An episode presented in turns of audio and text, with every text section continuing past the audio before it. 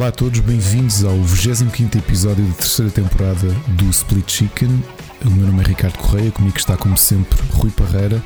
E antes de lhe perguntar como é que ele está, queria dizer-vos que uh, não gravar no dia em que é suposto gravarmos, pelo menos a mim deixa-me assim um, uma sensação de, de semana que ainda não começou como deve ser.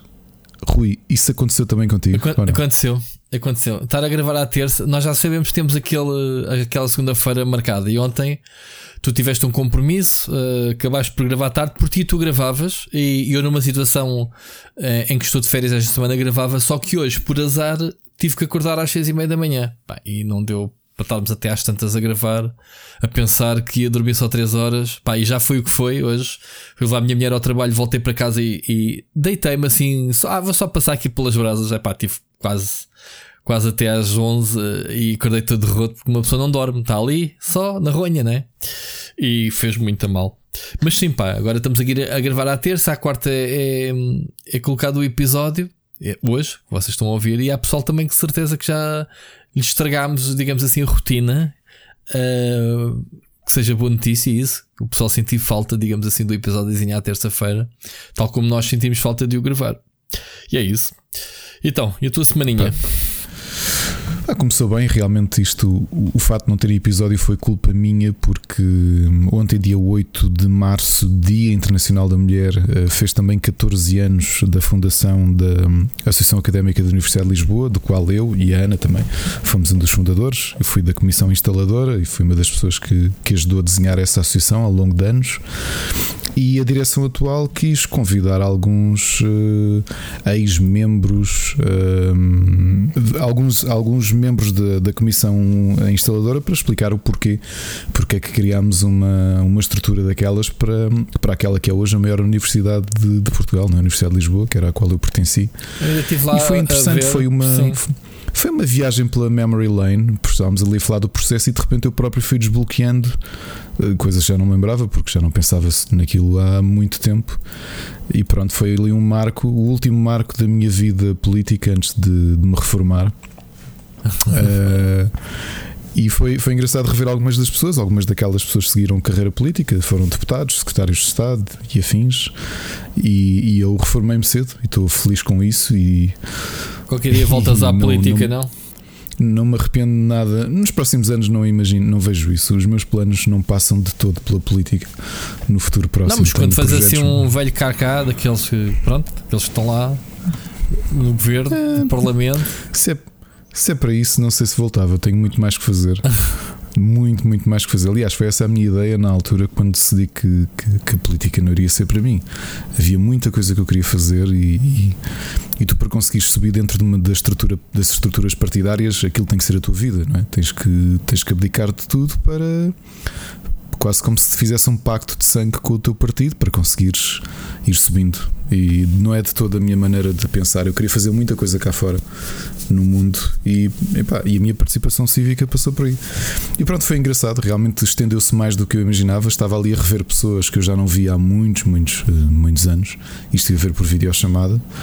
E por causa disso atrasámos. Eh, eu realmente, como o Rui disse, eu tinha vontade de vir de vir hum, gravar, mas ele estava demasiado cansado e eu percebo. Uh, não.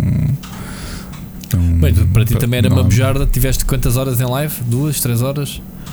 sei lá. Foram de quase 3 horas. Sim, 3 horas, sim, depois sim. mais um podcast, sabes lá de quantas horas. Para ti também era um estouro do caraças, portanto, yeah, tranquilo. Tu começaste a falar de ter estado fora. Acho que não é habitual, aliás, estamos, uh, estamos a gravar dia 9, vocês vão ouvir isto a dia 10. Quinta-feira faz um ano que eu fiquei uh, em confinamento em casa. Uhum. Também não deve faltar muito. Boa, uma, uma boa altura para começar a partilhar boas notícias. Há bocado li uma no público que eu acho que é interessantíssima e que é animadora. Já agora também quase eh, uma coincidência eh, curiosa, dia 11, que é o dia que faz um ano precisamente de eu ter ficado confinado com a minha família, é o dia que o meu avô vai apanhar a primeira dose da vacina uhum. uh, contra um, a Covid-19. Vai estar no Altice Arena, porque como ele é dos Olivais, é lá que as pessoas da freguesia estão a ser, estão a ser inoculadas. E. Hum, uma notícia também positiva, porque eu acho que nós passamos tantos meses e temos estado tão uh, pressionados com tudo isto. Li uma notícia brutal aqui no público e digo-vos apenas a, a, que acho que nos põe um sorriso a todos na cara. Nos últimos sete dias foram vacinadas mais 133.974 pessoas com a primeira dose em Portugal e mais 26.059 com a segunda dose. Ou seja, nos últimos 7 dias foram vacinadas quase 150 mil pessoas. Certo? Isto, isto é excelente. Seja, está muito longe de, da população, não é? Está longe, está longe. Eu está, tenho estado a acompanhar no Statista como é que estamos a nível de evolução diária. Continuamos ligeira, ligeiramente acima da, da média europeia a nível de ritmo de vacinação. Portanto, Portugal nisso até se está a portar bastante bem. Um, mas depois sabes que é engraçado um comentário que fiz que estava aqui a fazer com a Ana quando li esta notícia, porque esta manchete do público que, que tem esta descrição que eu vos disse, eh, a manchete era quase metade das pessoas com 80 ou mais anos já receberam a primeira dose da vacina da Covid-19. Ok. E não é que a maior parte dos comentários que existem é isso é mentira porque a minha mãe tem 84 e ainda não apanhou. E tu pensas, nós somos mesmo coletivamente bastante iliterados, não somos? As pessoas não sabem ler uma notícia. Exato. Uh, e depois, Se calhar, a notícia diz quase metade das pessoas com 80 ou mais anos já quase receberam metade, a primeira dose. Só que na outra quase metade, metade. Ah, é mentira. E a resposta diz: Isso é mentira porque a minha mãe tem 84 e ainda não foi vacinada. Mas N pessoas a dizerem não, isto. Pá. E eu pensei: Ok, nós somos o país onde a maior influencer é a Cristina Ferreira e isso explica tudo. Pois. Isso explica tudo. Já agora, Rui, tu tiveste muitas horas do dia, porque nós fomos falando, tu, tu tiveste Bom, hoje foi uma aventura. Hoje, hoje, hoje, já merecia aqui um genérico e tudo. Deu Aventuras do, Rui. Que, Aventuras do Rui. É pá, então... uh, não tinha. Tu sabes que eu, eu, eu, tive uma crise de. Aliás, a, a semana passada houve um, um, um, ouvinte que nos mandou mensagem a perguntar como é que eu estava e nem respondi. Peço desculpa, já nem me lembro quem foi. Desnaturado que eu sou. Mas lembrei-me agora. Uh, pronto, o médico não me tentou nada uh, normalmente mas quis que eu fizesse um teste mais profundo. Então hoje fui fazer um TAC. Uh, poxa, um TAC de uma máquina. Tive que assinar não sei quantos documentos de, de responsabilidade e não sei o quê. Não me lembro de ter feito isso. Que eu me lembro. Então, Tão próximo? Depende do, do, depende do tipo de. Pá, um ionizante qualquer, não sei o quê. Pronto, nada de perigoso, é, mas os gajos são obrigados a, a dar-nos esse termo de responsabilidade. contraste tem que dar um. um, um Sim, foi com contraste. Um, um informed consent, um consentimento informado. Exatamente. O, para quem não sabe, o contraste é uma cena que me espetam na, na veia, deve ser uma tinta qualquer, qualquer coisa que faça realmente isso que diz a letra, o contraste, que é para ver se as minhas uh, circulação neste caso a água que bebi também lá no hospital, para ver o percurso se está alguma coisa se está entupido, se há algum problema na circulação. Pronto, foi isso que eu fui ver, porque o médico não me detectou nada nas ecografias que me fez. E então hoje fui, fui tive que estar de jejum 6 horas, significa que hoje de manhã, lá está, como eu disse, para ficar com o carro, que, que a minha mulher está a levar o carro para o trabalho. Um, Fui levá-la às sete e meia. Às sete e meia era o deadline para eu comer, portanto fui logo fui ao pão e não sei o quê de manhã. Tomei um pequeno almoço assim meio reforçado. E depois já aquilo foi às duas, portanto tive estas horas todas sem comer. Depois vim para casa, sei lá, saí do hospital eram quase quatro, cheio de gente, pá, quando. Mas controlado, não, nada, nada molhadas, eles até tentam agilizar ao máximo. Nota-se que o pessoal, em vez de estar sentado a atender as pessoas, vê alguém aflita de um lado para o outro, vai logo ter com ela, tipo, pan, não te queremos aqui feito galinha tonta, diz o que é que tu queres, que é para ir e seres encaminhado e basares daqui. E reparei que há essa preocupação de, dos funcionários, e que achei fixe. E, e depois vim, vim a casa uh, mais um bocadinho, depois de vir do hospital. Um, tive mais uma hora para fazer tempo e buscar a minha mulher. Depois ela teve, então, ela, uma consulta de dentista às seis e tal. Pá, aí já não fui com ela lá ao, ao, ao consultório, fiquei no, no, carro a ver, a ver séries, como sempre. Mas foi assim o dia, tipo, de manhã até à noite, nestas andanças de um dia para o outro. Eu já não andava assim muito. O, o que é que se vê mais? Hoje estava bom tempo e vê-se muita gente na rua, pá, vê-se vê-se pessoal mesmo sentado no, no no jardim, nos, nos bancos, nota-se que as pessoas estavam-se a saciar, digamos assim. O confinamento tem sido tão agressivo, não é? Que as pessoas um bocadinho, ah, está um tempo, vou só ali um bocadinho. E pensam que pronto, que isto já passou, que ainda não passou, mas hoje deu-me para não censurar as pessoas. Apesar de ser muita gente, pensei, pá, está tudo com máscara, estão a guardar a distância. Parece que as pessoas estão a querer adaptar outra vez à nova, à nova vida, né? que vai ser pelo menos do, dos próximos tempos. E pronto, basicamente foi essas as observações, as aventuras, Ricardo. Tu também vais ter aí, né? Qualquer coisa. Eu também tive, porque após uma série de meses eh, aqui fechados, eh, com idas à varanda e tudo isso, acabámos por ir os quatro passear a pé no domingo e tentámos ir aqui para uma zona de urbanização com menos gente. Olha que bom. A realidade é que nos cruzámos com imensa gente. Exato. Há muita gente. de manhã. É, aqui uh, também. Muita gente sem máscara. Ah, isso é mau, pois. os, mais, os mais pequenos queriam justamente o mais pequenino de todos queria ir ali à praça que nós temos uh, e nós, uh, nós achámos que ia estar muita gente. E então, quando passámos, uh, andámos um bocadinho e quando chegámos à, à entrada da praça, era muita, muita gente, muitas famílias, muita, muita, muita gente sem máscara. Epá, o miúdo, obviamente, depois começou a fazer birra. Ehm, por querer ir para lá, mas nós nem Pois, Nós nem sequer nos arriscámos, mas foi uma coisa que me fez confusão. Depois, posso dizer que matei saudades, matámos aqui saudades de uma coisa. Um, eu acho que tu não chegaste a vir nesse ano, o Pedro Nunes é que veio, que foi o último, almoço de aniversário que tive, sem ser o, o ano passado a festa de Lepers, uh, que me é num restaurante que gosto muito, que é o Natraj, que era um, restaurante que nós já íamos uh, antes de descobrirmos que ele até tinha recebido o prémio da Time Out Europa hum. como melhor indiano, uh, ele, votado o mais melhor se, indiano da Europa. Ia perguntar se era indiano pelo nome, ok. É, era, é, tinha, e é engraçado que nós já o conhecíamos, já íamos lá porque adorávamos a comida e de repente tropeço numa notícia, uh, uma notícia inglesa, ah, o melhor restaurante indiano do ano é em Portugal chama-se Natraj. E eu, uou. Bem, e então já não comíamos há muito tempo porque eles não estão no Uber Eats e passámos perto. Eh, eles têm, tinham três restaurantes: tinham um, um em Odivelas, um na Rua Augusta e outro na, em Cascais. E, e passámos de carro e disse: pá, tenho de encomendar comida. E encomendámos: pá, isto está tão bom como antes. Mudaram de nome, entretanto, a gerência é a mesma. Não sei se houve ali algum problema de de, de, de, separação de sócios ou qualquer coisa, uhum. a comida continua excelente e pá, deu para matar a, matar a barriga Foi de tica, misérias. Tica masala? Porque... Não, normalmente costumamos comer uh, chicken mango, chicken korma e, epá, e as, as chamuças deles são muito boas. As chamuças são sempre... Mas muito, muito boas. As deles não são picantes, eles fazem com carne de ave misturada com um bocadinho de caril, meio picada com um bocadinho de caril fica muito bom, não fica picante, mas fica mesmo, mesmo, mesmo, mesmo bom. Muito bem. Muito bem, e isso é as notícias da semana. Olha, deixa-me só antes de passarmos a, temas. Um, aliás, vamos começar logo com uma mensagem do ouvinte, tem um bocadinho a ver com isto estávamos aqui a falar de, das vacinas. Deixa-me só dar aqui uma, um parabéns, digamos assim, um marco na minha carreira uh, de jornalista na, na sexta-feira, dia 12, que por acaso é o dia de aniversário do meu irmão. Uh, fez, faz 22 anos que o PT Gamers abriu, portanto, são 22 anos de histórias.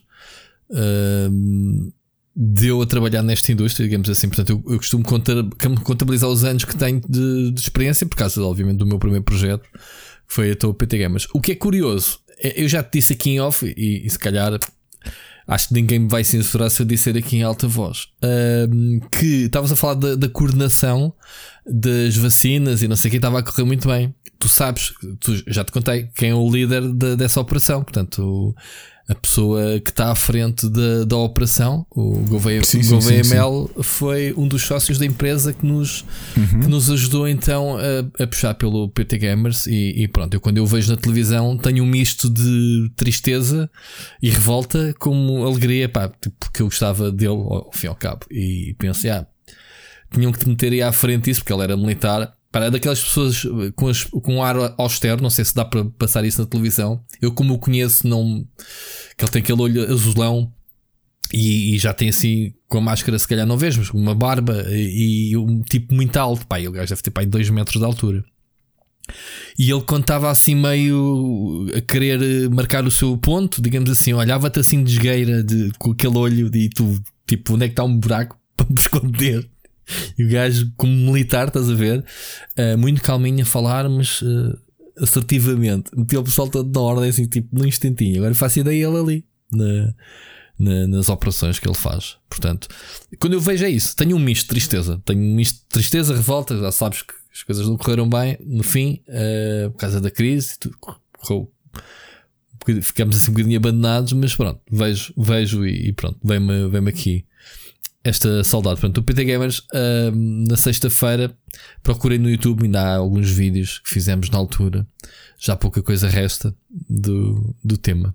Mas siga, siga para a frente. Olha, vamos, vamos só ouvir a mensagem do Luís Andrade, que é um dos nossos fãs que já nos mandou mensagem, mas hoje voltou a mandar-nos uma mensagem. Vamos ouvir o, o Luís Andrade, ok? Amigo Rui, como vocês têm sido uma grande companhia para mim, apenas queria-vos dar a boa notícia que amanhã às 15h05 vou receber a primeira dose da vacina contra o Covid-19. E pronto, é só isto. E a esperança é a última a morrer. Tá? Um abraço para os dois, para ti e para o Ricardo. E continuem. Ei pá, e por favor, manda cumprimento. Eu tenho que lhe mandar que, que, que ele é meu amigo no Facebook. O Sirius, epá, o Sirius é brilhante. Brilhante, brilhante, brilhante, brilhante, brilhante. Epá, e o vosso podcast é, é, é fantástico. Tá? é uma ótima companhia para mim. Muito obrigada e bom trabalho. Estavas a falar há um bocado do teu avô receber a vacina, o Luís vai é isso. receber também. Oh, oh, Luís, desculpa, tenho de corrigir. Não é se tu disseste vou só apanhar, é pá, não de todo, é pá, estou felicíssimo que tu já possas, sabendo os problemas de saúde que tu tens, uhum. que, que já possas não respirar de alívio, porque sabemos e, e não convém baixar a guarda, mesmo quem está um, ou quem já, já foi inoculado com, com a vacina, mas estás um, um bocadinho mais protegido e ainda bem, fico muito feliz que, que, que já vais a, neste, aliás, estamos a gravar e tu nesta, nesta altura já apanhaste a vacina. Pois a mensagem já e, está descompassada fico... nesta altura que estás a é, ouvir é, foi... e que estamos a gravar, já levaste a pica, não sei se é no rabo, se é no braço, não sei, é no braço, pelo que vemos da televisão. E, e, e tem que, tem, pá, ainda bem, Luís, estou muito contente, ainda bem que, ainda bem que, olha, a primeira já está. Exatamente. O, o e obrigado pelas tuas palavras de apreço mais uma vez, não é? Porque, claro, porque, da companhia. E, o, o Siri também está tá dado o recado, ele certamente vai ouvir uhum. a tua mensagem. E é verdade o que ele diz. É verdade, não é? um, vamos. Uh, será que hoje há, há, há Sírio? Agora, agora estou assim confundido. Não sei, ainda não olhei aqui para o guião que nos colocaram à frente. Portanto, quando, vamos vendo, não é? Quando, quando chegar, vamos sempre falar aqui do nosso mega guião. Vamos ver. Olha, vamos começar aqui. Uh, vamos começar aqui com uma notícia, não é bem uma notícia, é só um, um alerta de que, para quem se lembra, a consola a Atari VCS, que é aquele. Não é um remake, é um reimaginar, digamos, da, daquela consola clássica uhum. da, da, VCS, aquela Atari, aquela de madeira, não era? Uh, muito, com, com design muito próprio foi lançada. Pá, a consola está longe de ser barata. Não sei se tu já te percebeste o preço. Esta consola, não, não vi, não vi o preço. Esta consola preço. custa uh, 300 paus Ui. e 400 paus se comprares com o joystick. Agora não tenho a certeza, posso estar aqui a fazer confusão. Uh, 400 paus se tu recebes os dois joysticks, porque eles são 50 euros cada um, portanto, 100 paus custa bastante comando, caro. Tu comando até parece engraçado, faz-me lembrar uma mistura entre o, o, a linha do, do comando da Xbox da Steam também, não é? E também com o do Steam, yeah. parece-me um cruzamento dos dois. Sim, sim, sim, Pá, sim. Só sentindo, só, os comandos nas fotografias são todos bonitos, mas depois quando os temos na mão é que é que, é que dói. Uh, assim, Foi o que ela disse. É o que ela disse, exato. 400 euros com os dois controllers, pronto. E estava aqui a ver uma review que saiu e, e eles não acharam a consola nada de especial. Uh, eu sinceramente sempre, que, sempre me perguntei quais são o que é que justifica dar 400 eh, euros ou neste caso 300 euros a versão mais barata por uma consola é uma consola nova jogos novos é, é para correr Não. os jogos clássicos porque isto sai com o Volt né? o Mega Volt ou como é que se chama Atari Volt sim, sim. que é os asteroides da vida e os pongos e etc é pá nós temos a NES e a SNES minis a 100, a 100 euros, ou 80 euros, ou, ou o que é que é, Exato. para matar essa saudade. Mas esta consola é um bocado mais que isso. ok Esta consola é basicamente um PC. Dentro do, do tá, tá o chipset da, da AMD, está pá, acho que 8 GB. E tu aquilo de quê? Tens. eh, Pode ser um media center, não é? Pode com ser um media habituais. pode, Podes instalar coisas novas. Aliás, com, a- eles dizem, com a integração com o Twitch. dizem que corre 4K, eh, apesar deles aqui na review diz- dizem que se borra tudo. 4 é, é puxado 4K. Mas pronto, teoricamente, nas specs da consola é suposto hum, ser uma coisa completamente atual. Portanto, é um computador que tem aquele formato. Portanto, uh, agora eu não sei, não sei se justifica saudosismo. Há aqui um misto de tudo um bocadinho, não é? Uh, porque, porque eles dizem que uh, isto até tem as apps Netflix, Disney Plus, É isso, é HBO, isso, é. pronto, tudo para sacares um, para, para veres a 4K, se quiseres, que. Ele tá- eles aqui no teste dizem que isso não, não correu-lhes muito bem. Um, agora, epá, tem jogos, jogos que, quer dizer, que sejam que valham a pena, porque vou comprar esta consola, ok, tem aquele design eh, peculiar. Eu, se quiser ter os jogos da Atari antigos, eu tenho-os. Há, há coletâneas e há, há- o que não falta para aí. É, se eu quiser ter um computador, eu tenho. Portanto, como computador, nada. Eu quero ter no Media Center, há. Não é? O- o- para ti, Ricardo, o que é que achas que isto poderia ter ou, ou o que é que não tem? Portanto, eles dizem aqui que tem o, o Atari Volt que tem 100 re- jogos retro. Não é, não é suficiente, não é suficiente. Aliás, a descrição que eles fazem é que tu tens 11 jogos eh, de arcade, não é? 18, interessantes. 18 eh, ah, interessantes? Não, não, isso é a crítica. Ah, é sim, isso? sim, 18, 18 jogos minimamente interessantes e depois que os outros 82 Exato. são altamente sofríveis. eh, epá, eu, por ironia, a semana passada estive aqui a brincar com. com com, com jogos antigos, até porque hum, isto agora é uma nota completamente paralela por causa da Atari. Uh, a Ana teve uma consola, uh, uma consola daquelas que se comprava nas lojas de, de- pá, nas lojas de indianos, não é? que era assim que se chamava, sem qualquer tipo de uh, xenofobia uh, associada à expressão. Era assim que toda a gente conhecia Claro, lojas claro. literalmente de indianos, não é? que traziam material feito na Índia. E, e ela teve uma consola, um, chamemos de quase um computador com os joysticks, e ela nunca chegou a. Ela teve e depois acabou por oferecer, quando, quando, foi, quando chegou à adolescência, ofereceu às sobrinhas, e nunca teve bem ideia do que é que aquilo era. Tinha ideia de alguns jogos. E entretanto eu tinha andado à procura e tinha falado com o Sérgio e percebi que a consola dela era uma das muito, dos muitos clones que eram vendidos em Portugal, que eram feitos na Índia, da Atari 2600 Uhum. Tu tinhas muitos, muitos jogos desses. epá, como, como os jogos eram pequeníssimos, aquilo trazia centenas de jogos lá dentro, não é? Porque se isto já foi em 90 ou 91, pá, cabia muito jogo da Atari numa consola com uma memória básica, não é? De, daquela altura. Ah, e, e por acaso tivemos a experimentar alguns jogos ah, de, de- de- dessa consola. E é engraçado como isto que eles dizem aqui é verdade, porque tu sentes, quer dizer, há, há jogos, muitos jogos não passam o teste do tempo. Há muitos jogos, obviamente, que da Nintendo, da, geração de 8 bits, que tu ainda hoje jogas e aquilo é perfeitamente maravilhoso, não é? Epá, Muitos jogos da Atari, não. é o que eles dizem Atari aqui. não. 80, Não. Eles dizem que há, que 82 jogos da Atari que já são tão rudimentares que, pá, que já não faz sentido nenhum. É assim, tu dás 300 euros, independentemente disto ser um PC ou não, para depois dos jogos que vêm incluídos, 82 ser daquelas coisas que tu ligas, tipo, ah, eu jogava isto e voltas a desligar. Acho que consegues gastar o teu dinheiro em melhor forma. A, a- a cena engraçada é que tu tens a. Como é que se chama a consola do, do Tommy Talarico? Do. Ah, carazes. Da, da Intellivision. Em television. Epá, eles preocuparam-se a garantir que algumas licenças da consola Sim, e, e a fazer, jogos, novos, não é? como, como o Claro, Heartworm como Gym o 3. Earthworm Jim. Epá, estás a ver, já há aqui uma abordagem diferente. Foram buscar eh, pessoal que trabalhou nesses tempos da Interplay, né, naquele, naquele, na- naqueles estúdios clássicos, para fazerem jogos novos e mesmo garantir que, que os clássicos regressem. Mas houve aqui uma abordagem, se calhar, mais interessante. Ou seja, vais comprar uma consola onde vais ter títulos exclusivos, saudosistas, sequelas de jogos que tu jogaste, e aqui é diferente. Epá, isto da Atari, mas isto atenção, estamos aqui a falar. A, a Atari fez isto. A Atari, isto não é da Atari, penso eu. Penso que isto seja uma licença. Oh, oh, Deixa-me só complementar aqui a informação que tu, que tu deste. Hum. No, se vocês forem ao site oficial da, da Atari VCS, uhum.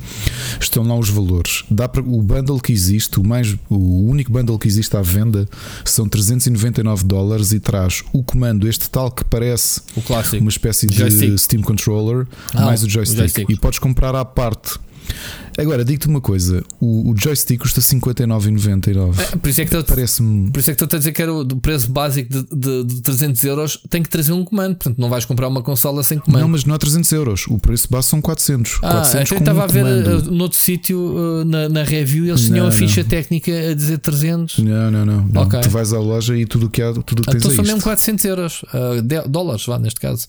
Um, é, é, que repara, eu por acaso, sem querer, enquanto pesquisava isto, cruzei-me com uma com a consola Atari Flashback Gold Deluxe que tinha 120 jogos incluído, que é uma mini Atari 2600 que traz isto tudo.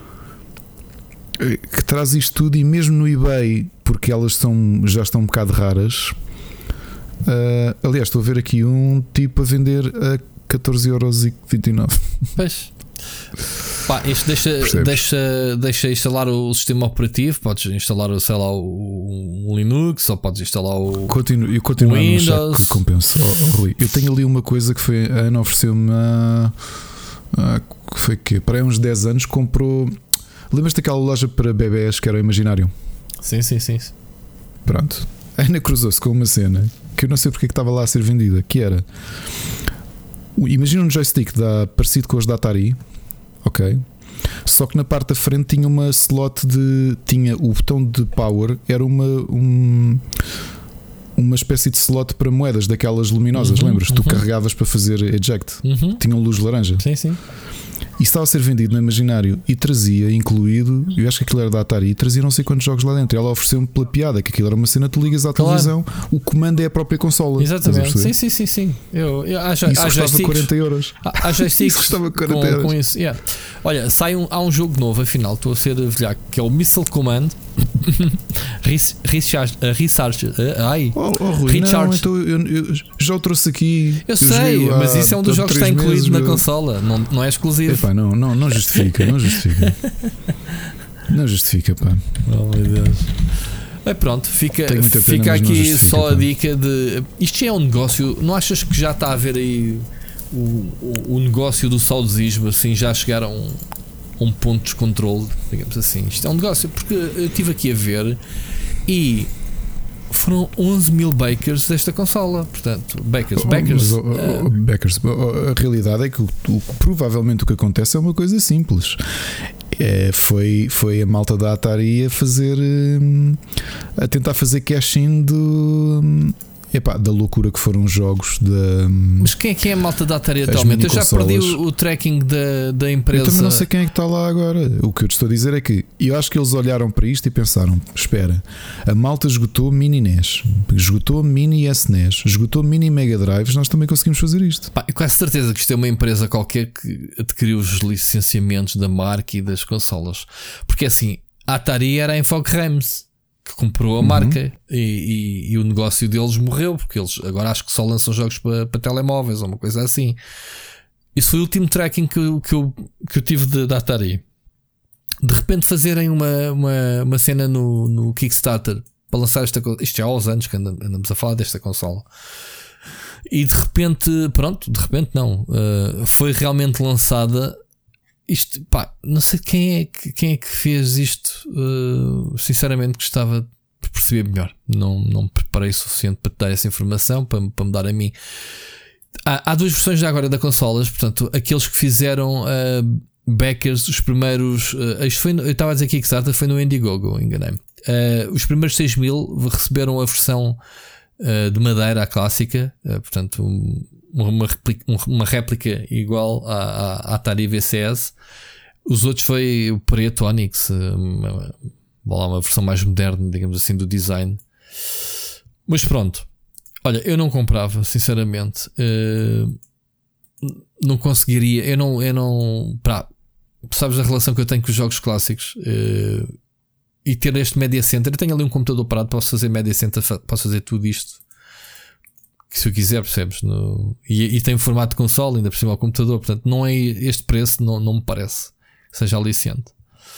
Mas pronto, há quem colecione, não é? Há quem queira ter este pedaço de história. O comando, os comandos parecem ser modernos. Se tu vês o joystick, tem lá a cena wireless, os, os botõezinhos extra do, dos menus que não tinham o clássico, obviamente que o, o joystick clássico era só o joystick e o botão vermelho, não era? De, de disparar, que dava para tudo. Mas pronto, fica aqui então esse registro. Um, vamos passar para uma próxima notícia que é uma coisa muito simples, Ricardo. É, falámos aqui há notícia do, do, do ano que foi a compra da Bethesda pela Microsoft. Fica aqui só a nota de que os reguladores já aprovaram, portanto não não há stress. E curiosamente a, a, a, Microsoft lançou hoje até um trailer da fusão, assim, uma coisa com um aparato bem estranho. Não, não viste esse, esse vídeo? Não, não só vi uma, uma, um share. Viste o share. Um, pronto, só para dizer que, que ainda, para aqueles que tinham, queriam que este negócio caísse por terra, porque o pessoal dos exclusivos, que andam sempre à guerra com, com os exclusivos, mas pronto, concluiu-se. Um, a Bethesda vai, vai, vai, vai ser da Microsoft, vai é já da Microsoft, digamos assim. Os jogos que estavam prometidos para a PlayStation vão ser honrados, dizem eles. Uh, estamos a falar, obviamente, do um, Deadloop, né? O, e o Ghostwire Tokyo.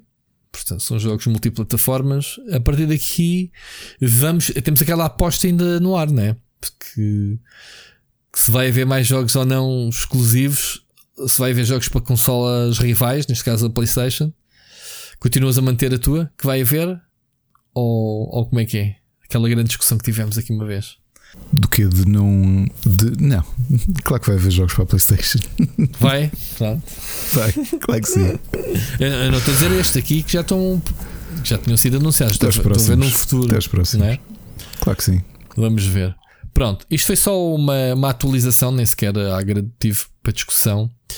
Um, para discutir, quero saber a tua opinião, porque já andamos há vários meses, e posso dizer meses, desde o início do ano, desde que a Nintendo um, revelou as suas contas, não é?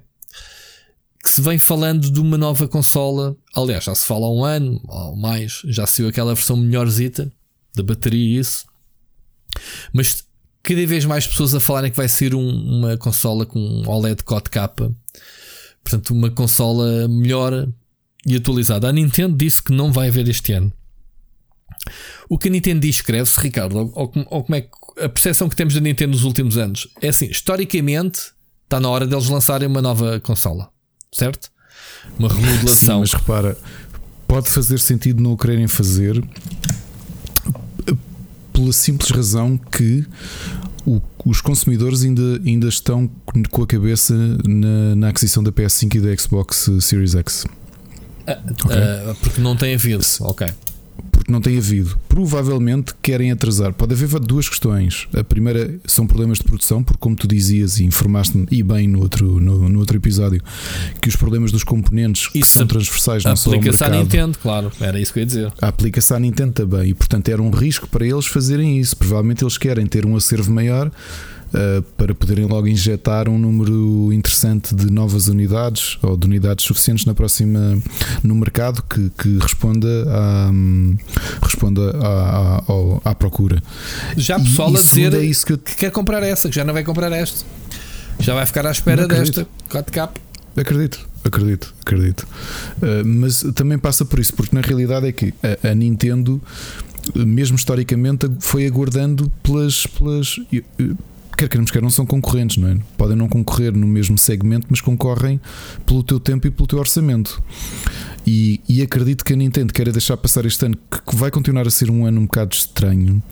Uh, e que acho que há muita gente ainda está, está muito focada, está à espera de PS5 e se der que o orçamento que vai ter é para isso. E segundo, deve ser também por uma questão de produção. 2022 parece-me um bom ano, porque Sim, já está em tempo de lançar uma nova versão, mas como 2020 não, não contou. Mas há muita gente que aponta para o outono, Ricardo. Para o outono? Epá, não sei. Para o outono. E o, o, que eu te pergunto é: tu, como conheces a Nintendo, a Nintendo, o, a Nintendo disse que não estava previsto para este ano uma consola nova. E portanto, uma coisa é eles disserem, não dizerem nada, né? não comentam rumores. Outra coisa é eles disserem categoricamente que não há consola para este ano.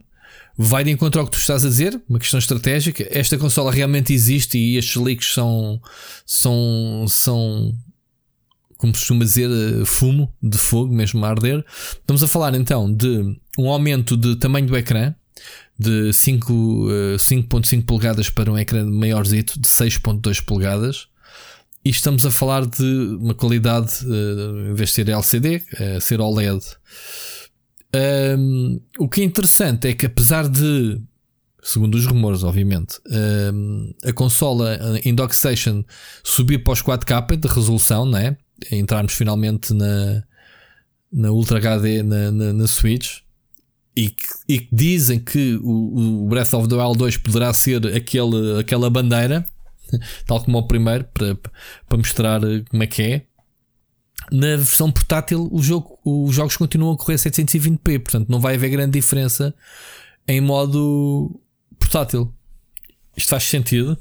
eu acho que o único problema que continuas a ver, e eu sinto isso, hum, acho que não há ninguém que não sinta.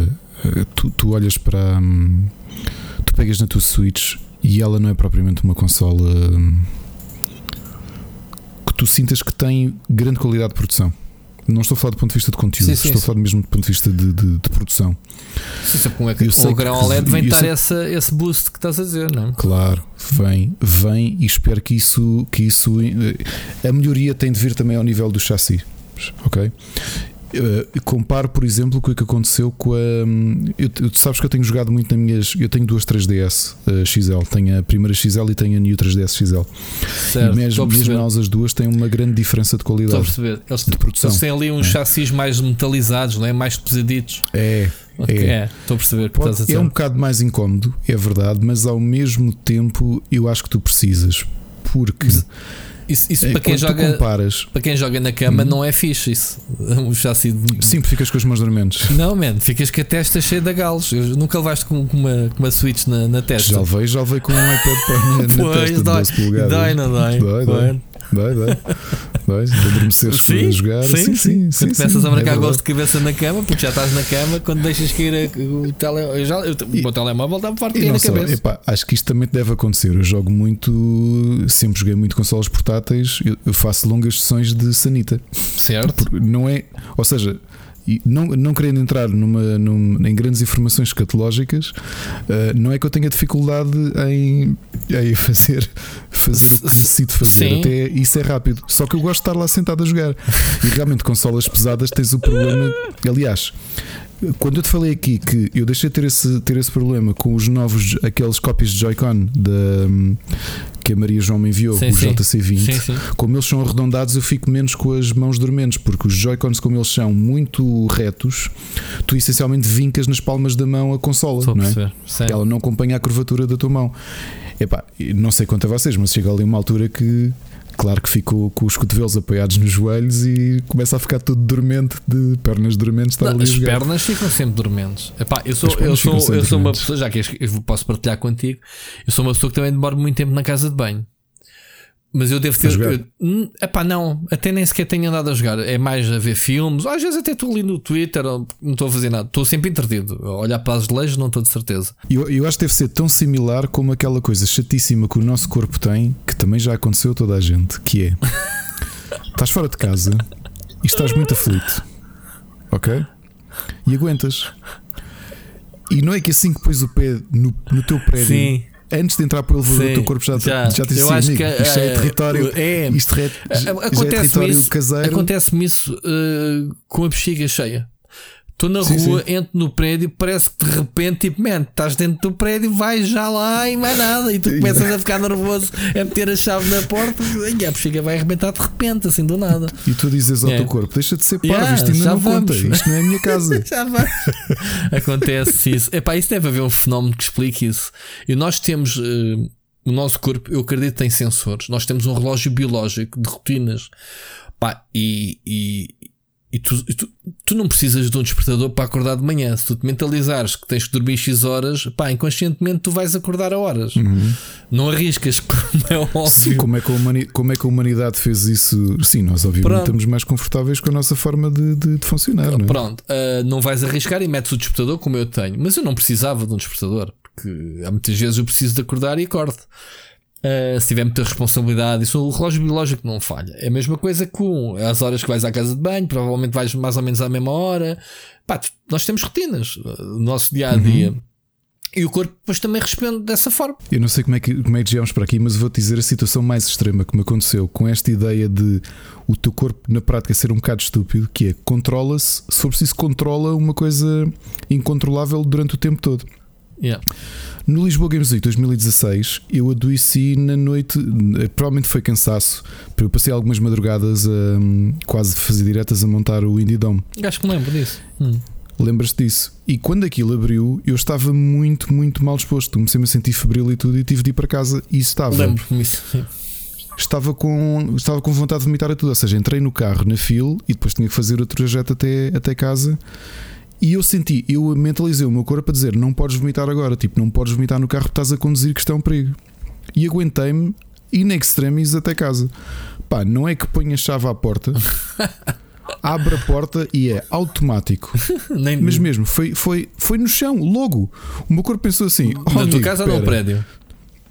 Em casa. Nem sequer nem, sorte, nem seja, vais à sanita, é já ali. Que ainda por cima, sabes como é que, como é que, como é que fisionomicamente o, o, o vómito funciona? Não é que yeah. para o teu corpo claro, todo, não é? Claro. Ou seja, estica-te os músculos Exatamente. todos e agora tudo o que tu fazes é deitar isto é, fora. É, então, músculos. tipo, houve, eu tentei dar um passo.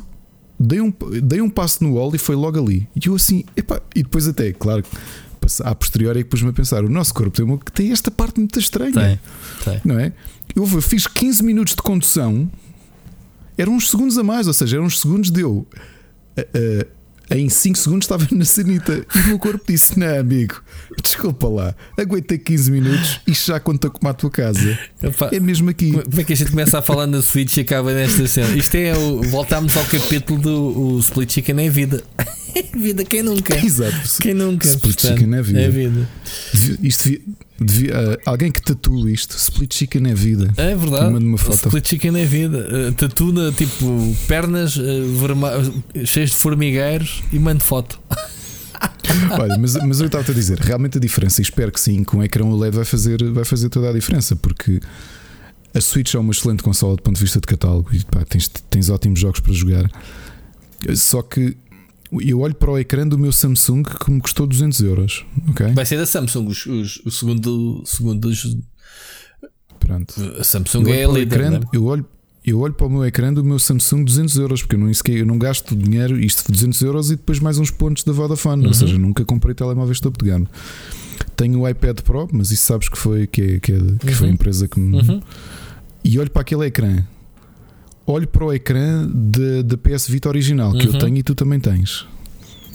E a PS Vita que é do início da década passada, não é?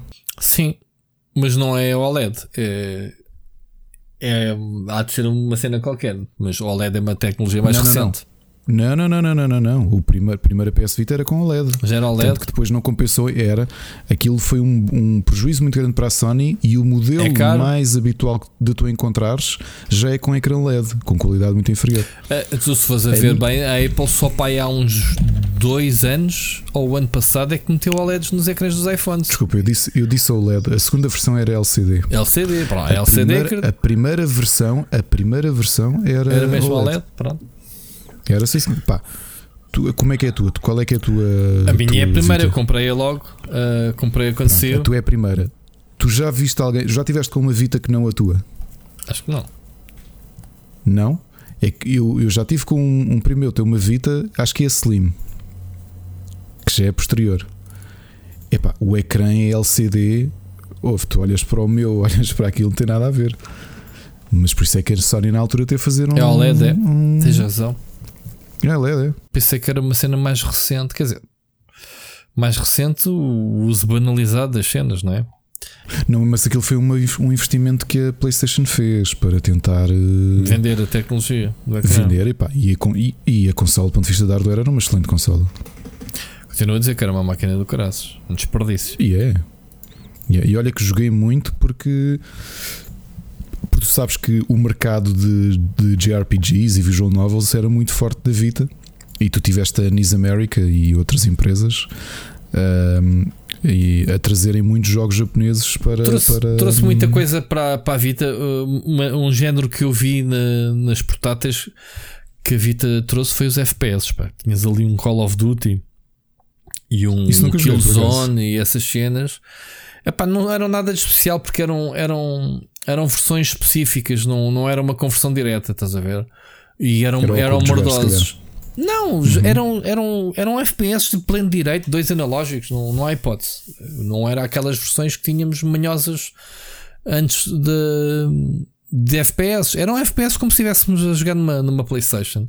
O jogo em si é que não prestavam, são coisas diferentes. Uma coisa é trazeres um género em, em full pá, que nunca esperaria jogar numa, numa portátil, não era? Com esta fluidez, com, com tal como jogasses numa televisão. Outra coisa é o jogo não prestar, ponto. Neste caso não prestavam. O Call of Duty que saiu para a Vita era horrível. Mas, mas pronto, era o Disclassified. Mas jogava-se muito bem. Um FPS maneirinho em termos de controles e isso. Mas siga. Epá, eu, eu também considero que a, a Nintendo vai lançar.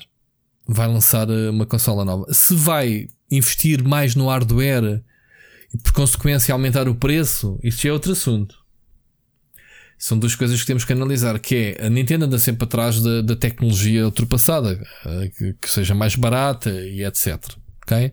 Sabemos disso, não é agora que eles vão mudar essa estratégia.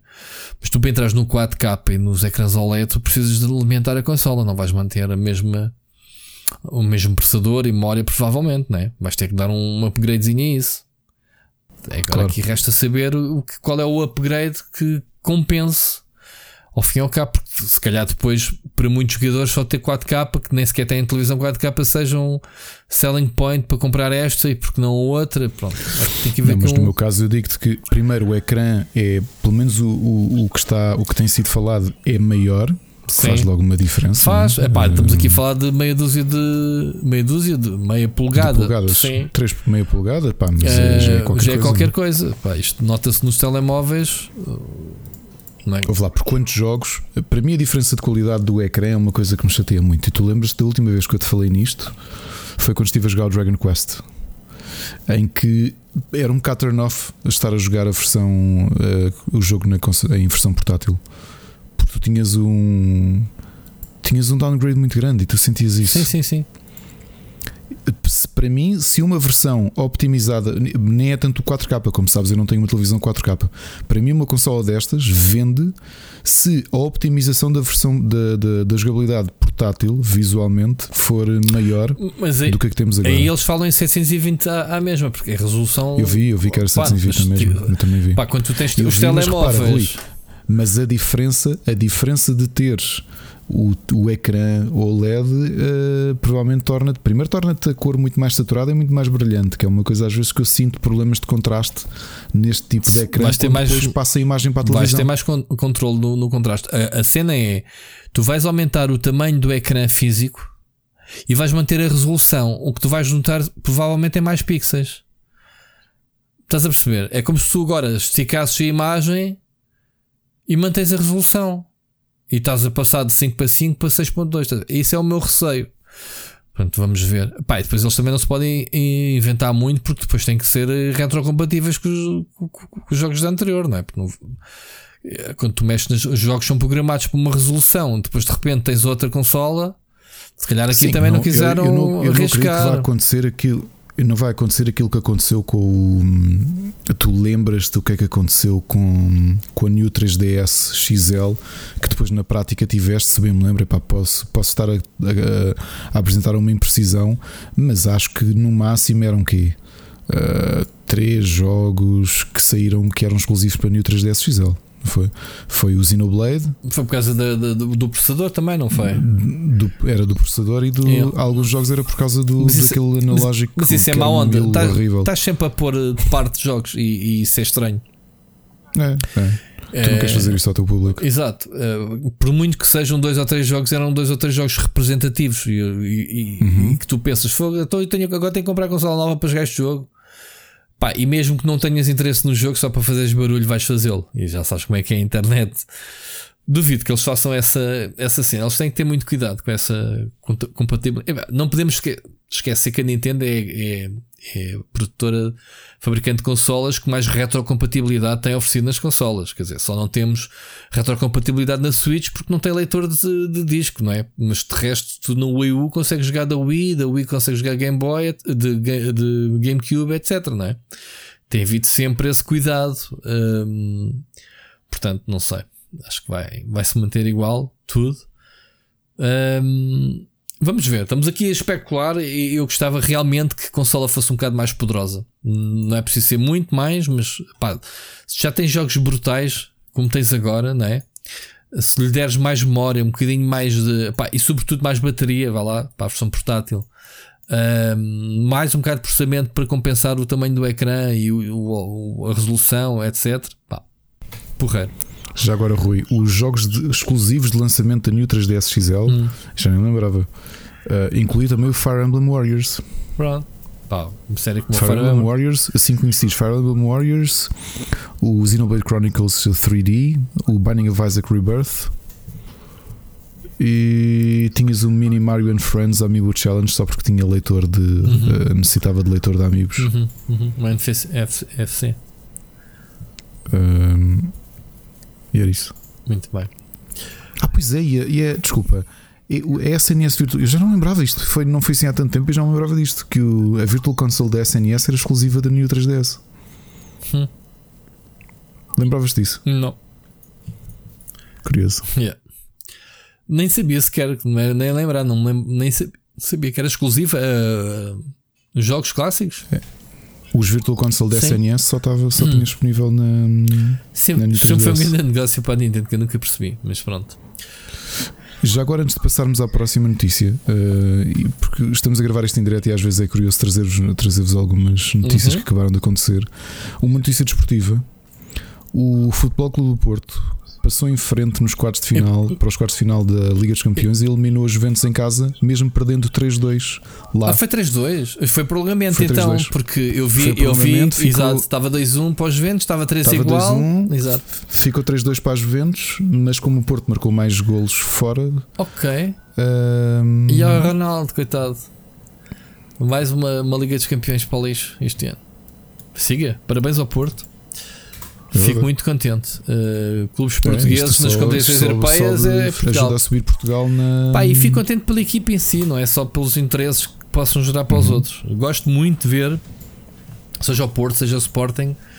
Na, uhum. nas competições é europeias a representar Portugal. Nas competições europeias nunca fez grande coisa. O Porto sempre teve muito melhor prestação. Não interessa, nas, nas Eu, quando europeias. o Mourinho foi campeão pelo Porto, chorei, man. se calhar era do Porto. Tipo, a emoção foi bem, uhum. foi fixe, meu. Pronto. Uh, enfim, mas eu, como não quero saber de futebol, pronto, lixai-vos todos. Estou a brincar. Parabéns. Olha, vamos ouvir a, tu, a mensagem. De futebol, desculpa, e as três medalhas de ouro que trouxemos este fim de semana? Sim, isso aceitas ou não? No Campeonato Europeu Epá, de Atletismo? Eu vi a notícia, mas já me esqueci. Foi de atletismo, não foi? Não... Dois de triplo salto e lançamento de peso. Pronto. Fico contente, obviamente, claro que sim. Mano. Tudo o que seja desporto nem que seja o, o beber cerveja, que, quem é que bebe mais, a gente tem que ganhar tudo. Temos que ganhar quem tem mais Covid, quem é que tem menos casos, mais casos, temos que estar sempre nos extremos. Olha, falando em extremos e um momento da You Know, não sabia se o, o, acho que foi o Nelson Zagal que partilhou completamente fora. Uh, consumo de café na Europa quem, uh, per capita. É, no, é nórdicos, são as... nórdicos. Exatamente. Nórdicos. É, mas aí faz sentido. Mas para lá, uma coisa é chamar café. É, nem tudo é café. Parece café. Aquilo que os americanos bebem não é café, meu. E, e realmente acho que era o Jorge Martins Rosa que dizia com razão que é, é realmente nós somos é apreciadores, nós não é uma questão de volume, Exatamente, exatamente. Porque bebemos a bica e eles lá bebem canecas, meu, bebem baldes de café, mas não é café. Sim, sim. Isso não é café. Aquilo, não, aquilo, aquilo não é café, aquilo, por exemplo, se tu guardasses o que, o que resta quando lavas os pratos no, Exatamente. no lava-louça, é, é, é, aquilo, é, é, aquilo. aquilo. Completamente. Ai, eu, epá, eu tenho esta do café, é curioso que eu. Quem é, já não me lembro quem foi, se uma prima de um amigo meu, americana, que teve cá. E então estava habituadíssima a beber cafés. Pá, beber café para eles, não é? Bebia vários cafés ao dia, daqueles como eles bebem, que aquilo é água, água um bocadinho suja. Uh, desculpa, não foi prima de um amigo meu, foi uma, foi uma developer que teve cá no IDX, eu não vou dizer quem é. Epá, aquela segundo dia disse que apanhou, estava muito mal da barriga. Porquê? Bebeu café nosso como se fosse café lá deles. Epá, Quantidade. Eu acho que nesse dia tinha bebido 7 ou 8. Mas ninguém lhe serve assim o café. Mas ninguém lhe serve assim. Quem é que lhe serviu o café? Oh, oh Rui, espera. Ela dizia, passava não sei o quê, ia comer qualquer coisa, pequeno almoço, um café. Ah, ok. Depois, Bibicas. depois okay. a meio. Sim, a meio da manhã. Então, olha, o que é um café que isso sabe bem? Esquece. Ouve, ela nunca tinha bebido um café português. Claro. Aquilo foi pequeno almoço, a, a buchazinha à meia da manhã, almoço, buchazinha à meia da tarde, lanche, jantar e depois foi beber um copo e ainda bebeu mais uma. Bem, diz primeiro estava todo acelerado, depois ficou mal claro. e eu. Mas tu não podes beber. Tu ainda por cima, se não estás habituado a beber café nosso, e ela, ah, mas eu bebo muitos cafés por dia. Mas que café? É, exato, é essa cena.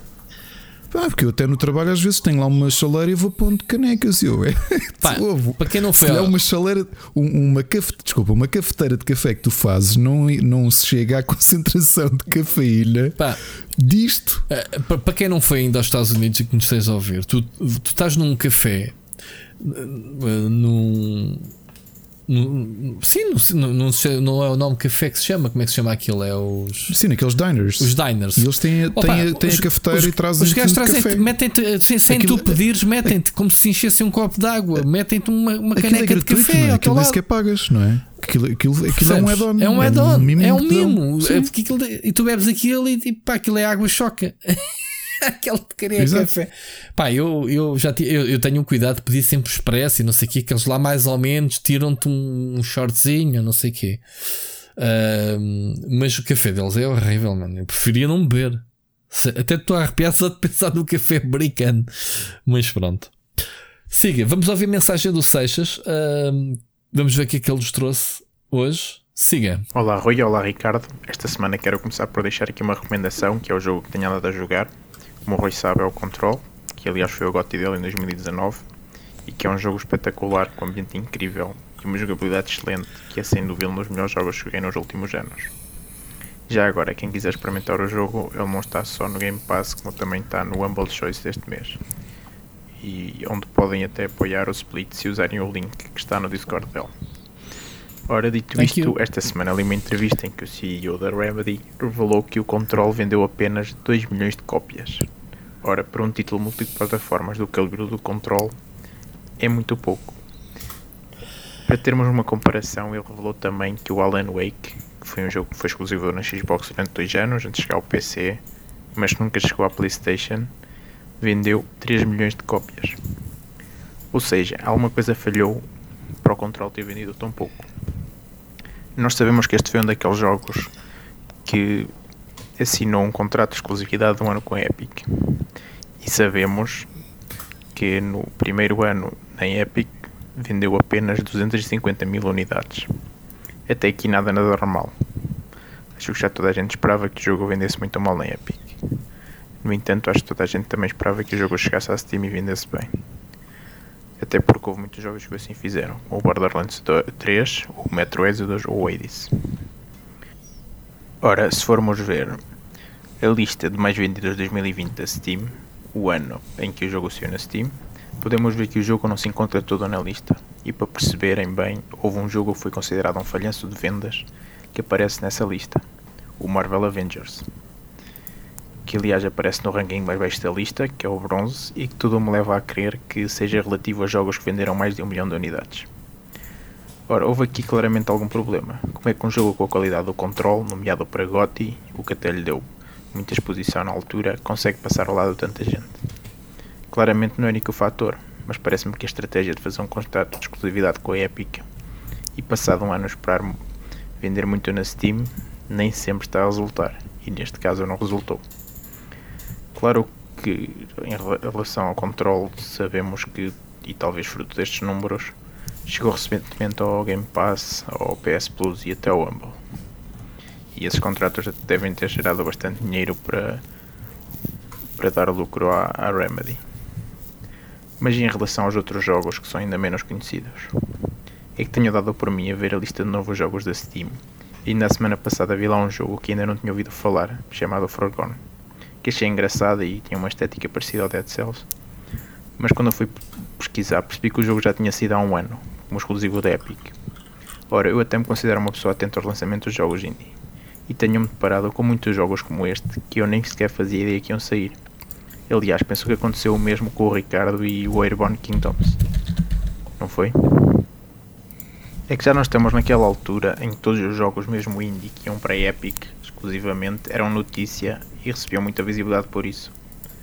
Aliás, essa falta de visibilidade é o que mais tarde no suposto lançamento do Nest Team tem levado a muitos desses indies a passar ao lado de muita gente. O que é que acham disto? E o que é que acham que espera a Remedy no futuro, sabendo nós que os dois próximos jogos deles vão ser totalmente financiados pela Epic? Passarão ao lado de ainda mais gente? E pronto, esta semana é isto. Tenho para dizer. Já tomei muito o vosso tempo e um abraço. E já agora parabéns ao Sírio pelo espaço do Sírio, está muito bom. E eu acho que é a nova sensação do, do School. Fiquem bem e ouvimos para a semana. Muito bem, muito bem, Seixas, muito bem dessecado. Fica aqui primeiro que tudo o, o Sírio. A gente já, já disse que nós estamos aqui. Eh, mais valia só ser o Sírio a tomar conta do. Nós já somos o é? Erdogan Já falámos nisso, já, já se foi sugerido, nos querem despedir e tudo. Não, estou a brincar. Olha, mas o, o, o Seixas, obrigado pela tua mensagem. Tens toda a razão. Repara que mesmo eu, e tu sabes que eu passo muito tempo a investigar indies, não só por causa do IndieX, mas também por ter prazer disso e, e por gostar, pá, 90 e tal por cento dos, dos artigos que eu escrevo no Rubber são sobre indies, como, como vocês sabem. Uh, o Airborne Kingdom eu descobri-o porque tinha aquele, aquele, aquele cupom, cupom para gastar. Tu tens toda a razão. Repara que os primeiros casos de jogos que foram exclusivos da Epic, e isso foi uma novidade, foi algo que agitou as águas, foi o Hades do Supergiant e foi o, o Blitz também porque levantou grandes problemas e nós até referimos isso há um ano e tal uh, de ameaças de morte e tudo, lembras-te disso, Uhum. não é? Foi, foi daqueles casos que mexeu. A partir daí e, e soubeste que houve muitas pré-reservas e muita gente a comprar esses jogos. A partir daí Houve muita guerra, houve muita, muita jogo roubado à Steam, como, Sim. como foi o Sim, caso sim, do. Do, do Metro, o mais recente Exato. e não sei o quê. O, o problema é que, quer queiramos, quer não, o Steam domina o mercado. E tu olhas para a loja da Epic, um, já tínhamos falado disto aqui, a loja da Epic está a milhas do, da navegação do, do Steam, ok? O Steam já foi mauzinho, tem muitos anos para melhorar. Ainda hoje faz-me confusão. E estive a conversar isto com, com, com a Ana, com a minha mulher, que, como sabem, é, é UI UX designer uh, na, na Marmalade, e tivemos a conversar um bocadinho sobre isto. Eu ia olhar para a loja da Epic e realmente há diferenças muito grandes. E como é que a Epic, para a dimensão que tem, não se deu ao trabalho de pensar a sua loja sem ser uma coisa banalíssima como é? É muito fácil tu perderes noção desses jogos que lá aparecem. Novamente, o, o Seixas lembrou e bem que eu não, não me lembrava disso. O Airborne Kingdom eu só o comprei por, por um alinhamento de astros, que foi no dia que eu recebi o cupom de desconto de Natal da Epic, porque eu só gastei dinheiro na, na Epic quando eles me dão desconto, de outra forma eu não compro jogos lá. Porque quando estou, entro na loja e coloco jogos abaixo de 15 euros, o Airborne Kingdom era o destaque porque era um jogo recém-lançado dentro desse intervalo de preço. Uhum. E agora tu, tu perguntas-me: te- ouviste, ouviste alguém falar do Airborne Kingdom? Não ouviste ninguém falar, nem eu tinha ouvido falar ninguém do jogo. E portanto, este, a Remedy, sim, está- pode estar entalada nesse sentido, porque ainda há, muitas, muito, há muita resistência do consumidor em relação à Epic. Primeiro, porque tens a questão do hábito. Pá, vê o nosso caso, nós temos milhares de jogos no Steam e como nós há muita gente que está há que, 14, 15 anos a comprar jogos no Steam. E aquilo é a tua loja, é aquilo que tu foste alimentando, é ali que tu foste comprando os jogos. Tu tens uma, uma fidelização muito grande precisamente por isso, porque já meteste muito dinheiro naquela plataforma. Mas eu acho que isso não é o suficiente. Eh, é pá, eu, não- eu, eu quero discordar um bocadinho com vocês. A- a Remedy é uma produtora do caraças. Eu não percebo como é que a Remedy continua a ser independente. Porque eles uh, fazem um exclusivo para aqui, outro para ali. Uh, fizeram o Alan Wake, como o Seixas diz bem, exclusivo para, para a Xbox. Que diga-se passagem, teve uma exposição muito grande, por isso, uh, como exclusivo da consola, vendeu muito por causa disso também.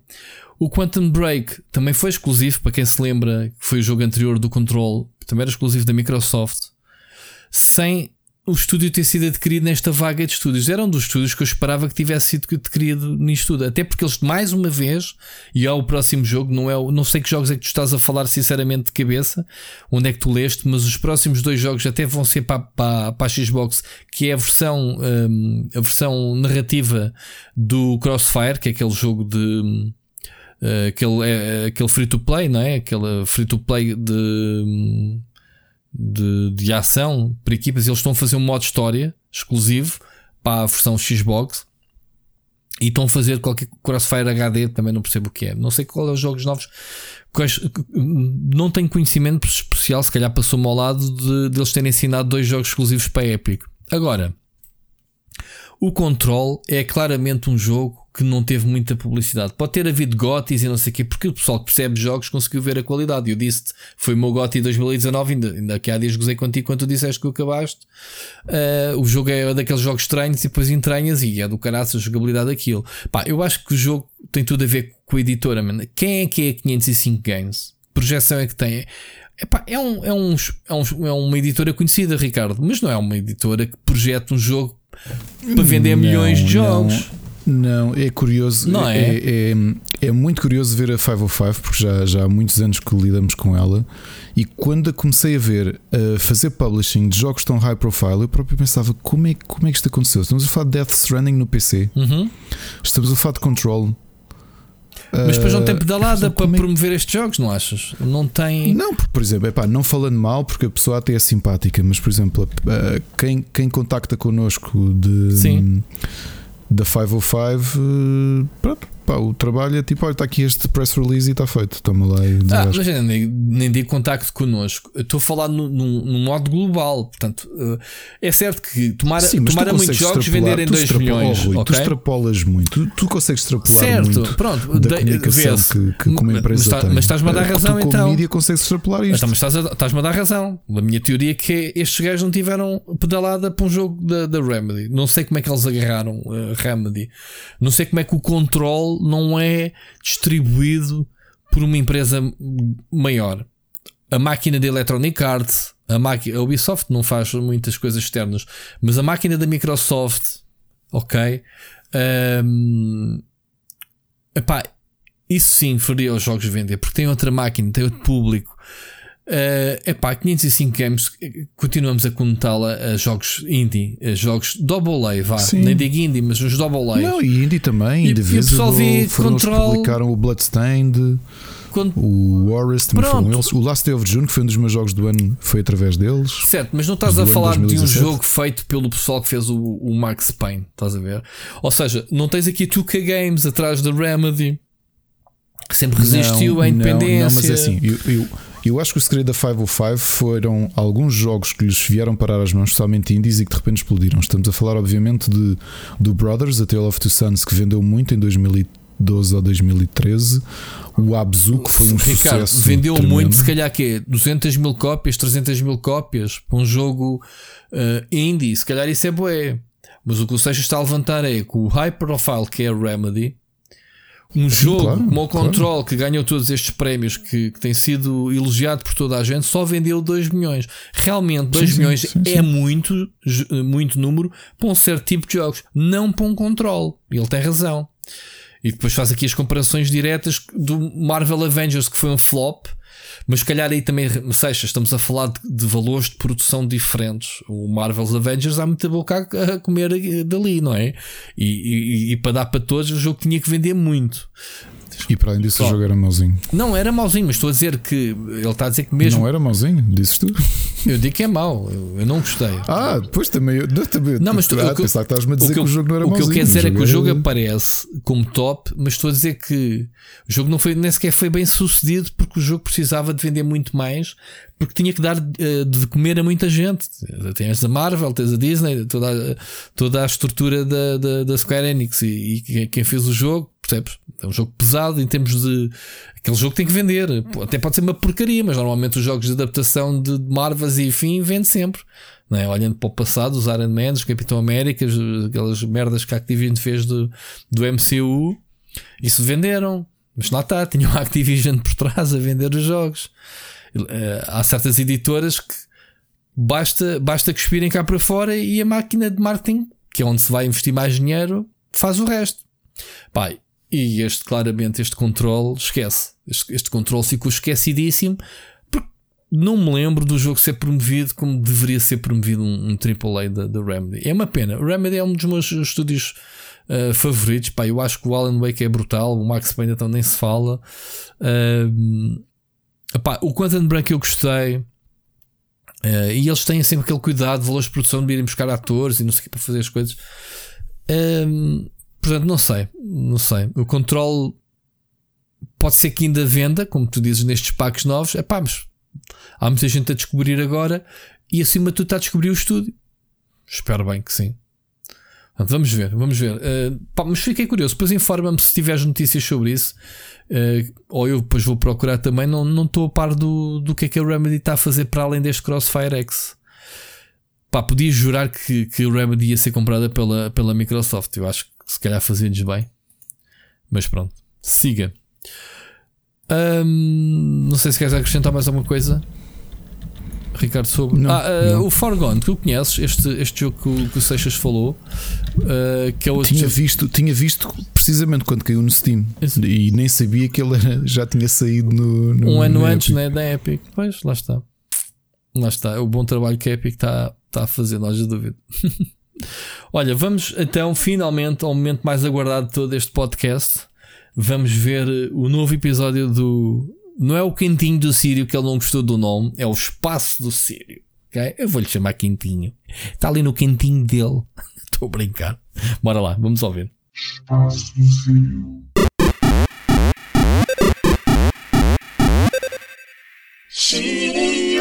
Sírio. Espera, então, mas isto tem episódio 2. Tem? O episódio piloto foi apenas um miminho para o Ricardo. Não, mas eu disse para continuares a fazer. Então eu agora tenho um emprego novo, é? Tens um emprego novo.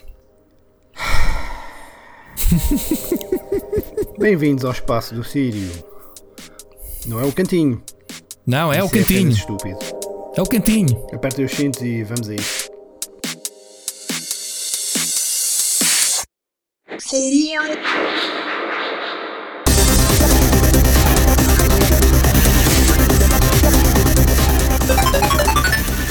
Era uma vez na Nintendo Switch.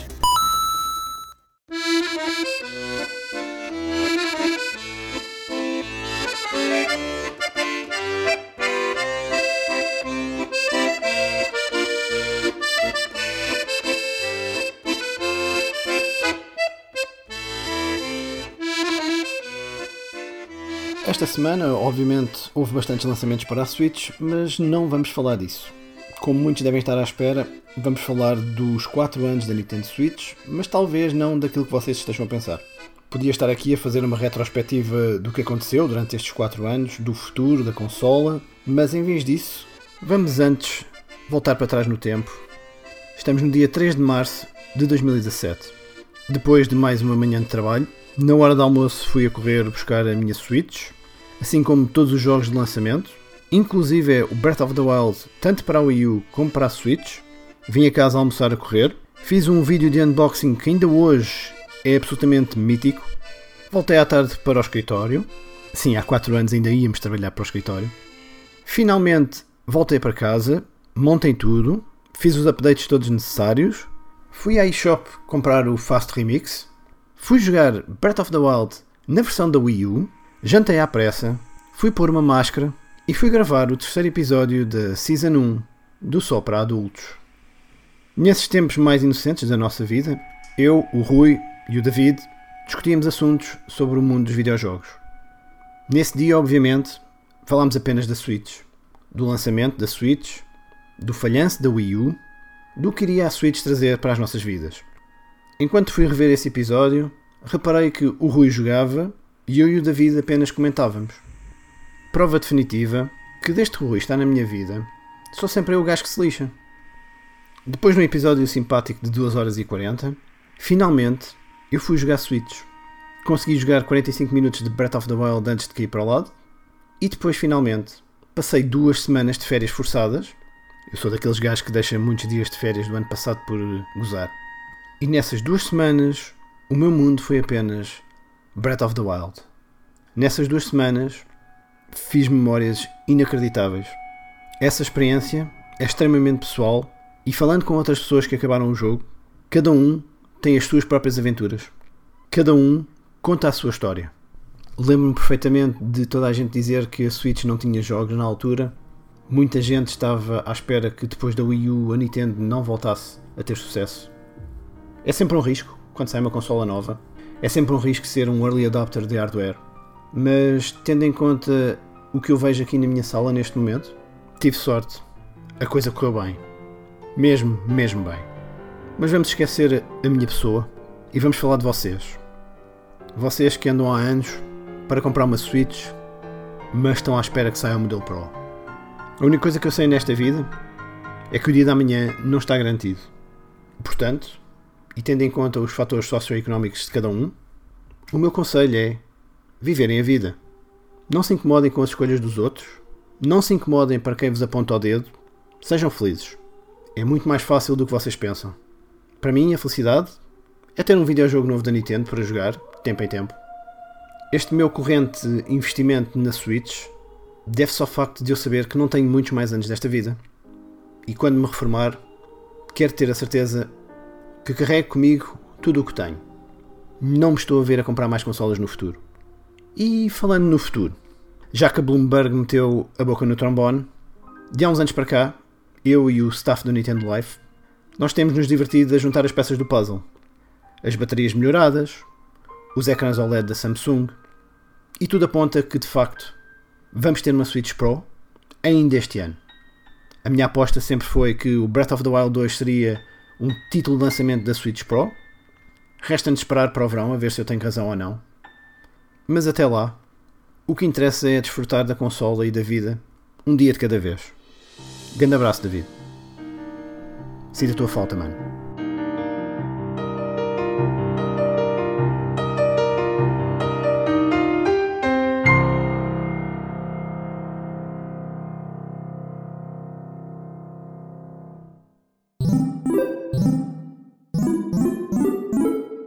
Era uma vez no sofá do Shiryu.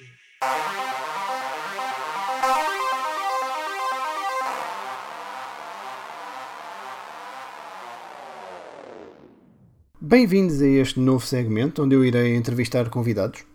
Não consigo pensar num convidado mais apropriado do que metade do Split Chicken, nomeadamente Rui Parreira. Rui, obrigado pela tua disponibilidade. Fuck you, you're a fucking wanker. Oi. Então, mas é esse tipo de entrevista que vamos fazer, é? Bom, siga. Aqui no espaço do Sirio nós defendemos acima de tudo a verdade e, portanto, as pessoas querem saber, Rui. As pessoas precisam de saber. Há quanto tempo é que tu não medes um pênis? Eu não medi assim um pênis já há bué de anos. Fascinante, fascinante. Acima de tudo, preocupante. Todos nós esperamos que recebas a ajuda que precisas. Recomendações do Shiryu.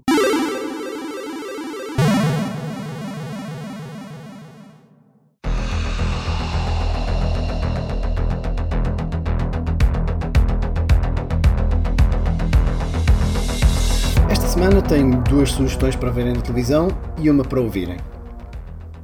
Após o suicídio de franchise com Pacific Rim Uprising, regressar ao mundo de kaijus e Jaegers através de Pacific Rim The Black, que após anos de produção estreou sexta-feira passada no Netflix, foi uma excelente experiência.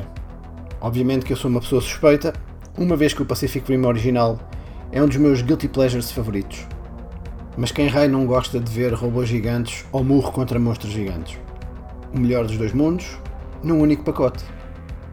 Também na sexta-feira passada estreou na Amazon Prime Coming to America. O filme original de 1988 é um dos meus filmes favoritos do Eddie Murphy, daí o meu medo que esta sequela que ninguém pediu pudesse ser um grande desastre. Felizmente não é o caso, não é superior ao filme original, mas tanto Eddie Murphy como Arsenio Hall conseguem trazer um pouco da magia do título original, relembrando que antes de Wakanda nós já tínhamos Zamunda, o sacana do Wesley Snipes, rouba todas as cenas do filme em que entra. É uma opção válida para uma matiné de domingo à tarde. Mas vejam primeiro o filme original. Por fim, chegou-me o vinil de John Carpenter. Lost Teams 3, Alive After Death, traz mais uma vez o diretor que tanto influenciou a minha juventude, na sua vertente de música eletrónica, agora a trabalhar com o seu filho, entrega mais 10 temas a esta agora trilogia de álbuns absolutamente obrigatórios para quem cresceu a ver Big Trouble in Little China, Escape from New York, The Thing, They Live e tantos outros clássicos. Mais do que tu.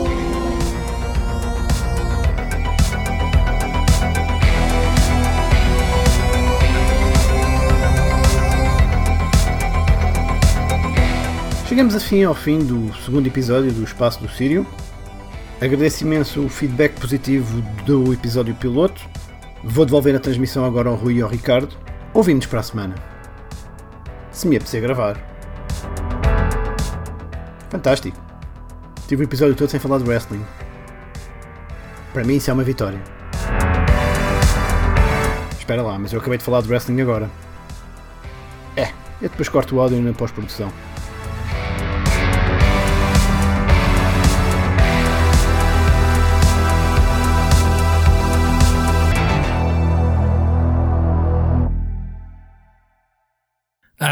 Tanta coisinha.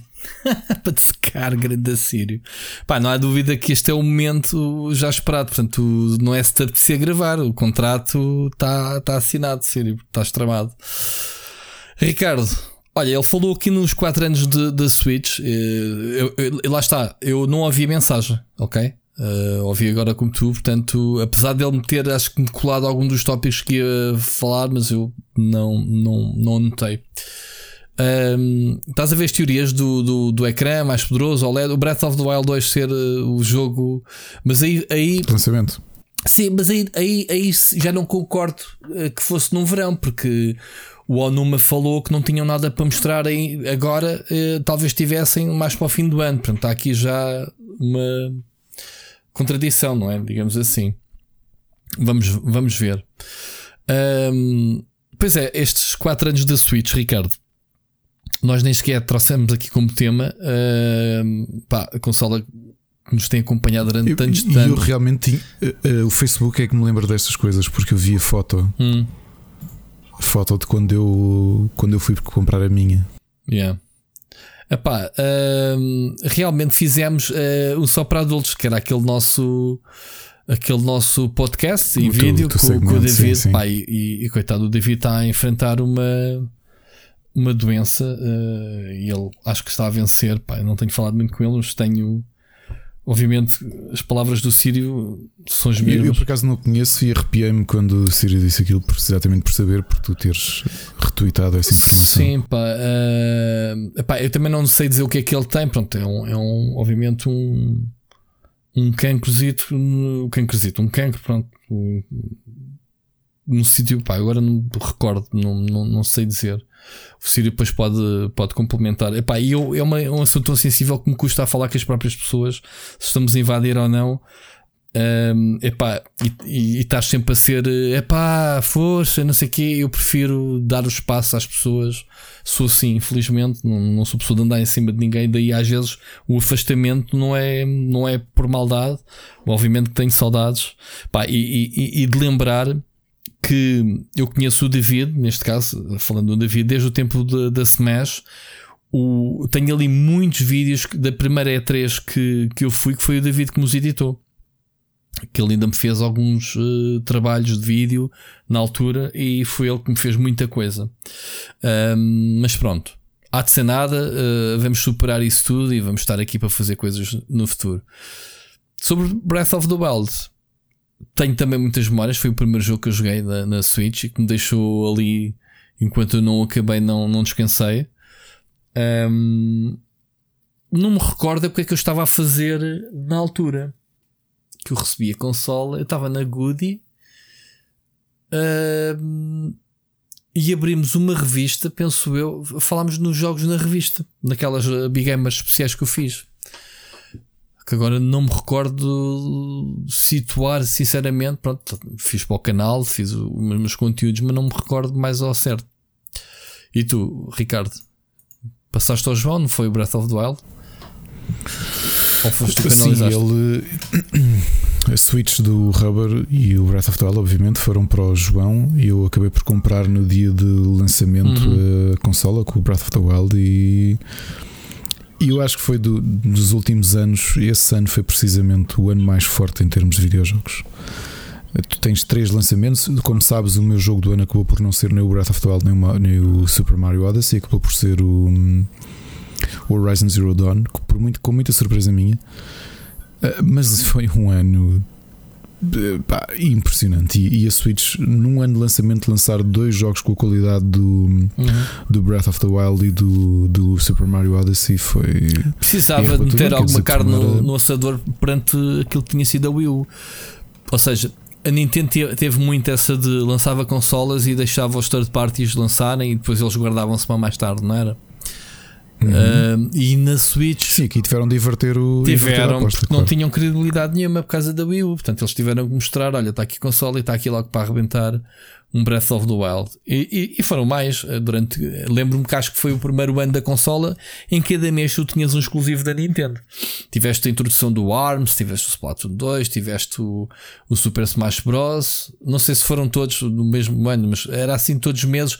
O Mario Kart. Mario Kart também foi uh, início, sim, sim. Pronto, tu tinhas todos os meses um jogo grande, um jogo, um jogo da Nintendo.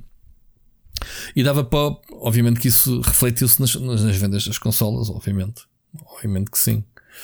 Sobre o som de bytes do Sr. Sírio, tu apanhas tudo. Eu sei que esta até foi desta semana, de uma live que eu fiz, mas eu não consigo perceber agora já o contexto que ele, que ele me tirou isto. Ele diz-me: Ah, rebobina para trás do Void e vai ver. O que, que, é que disseste? Eu disse: ah, vou rebobinar 3 horas de Void para ver um 10 segundos. Não sei.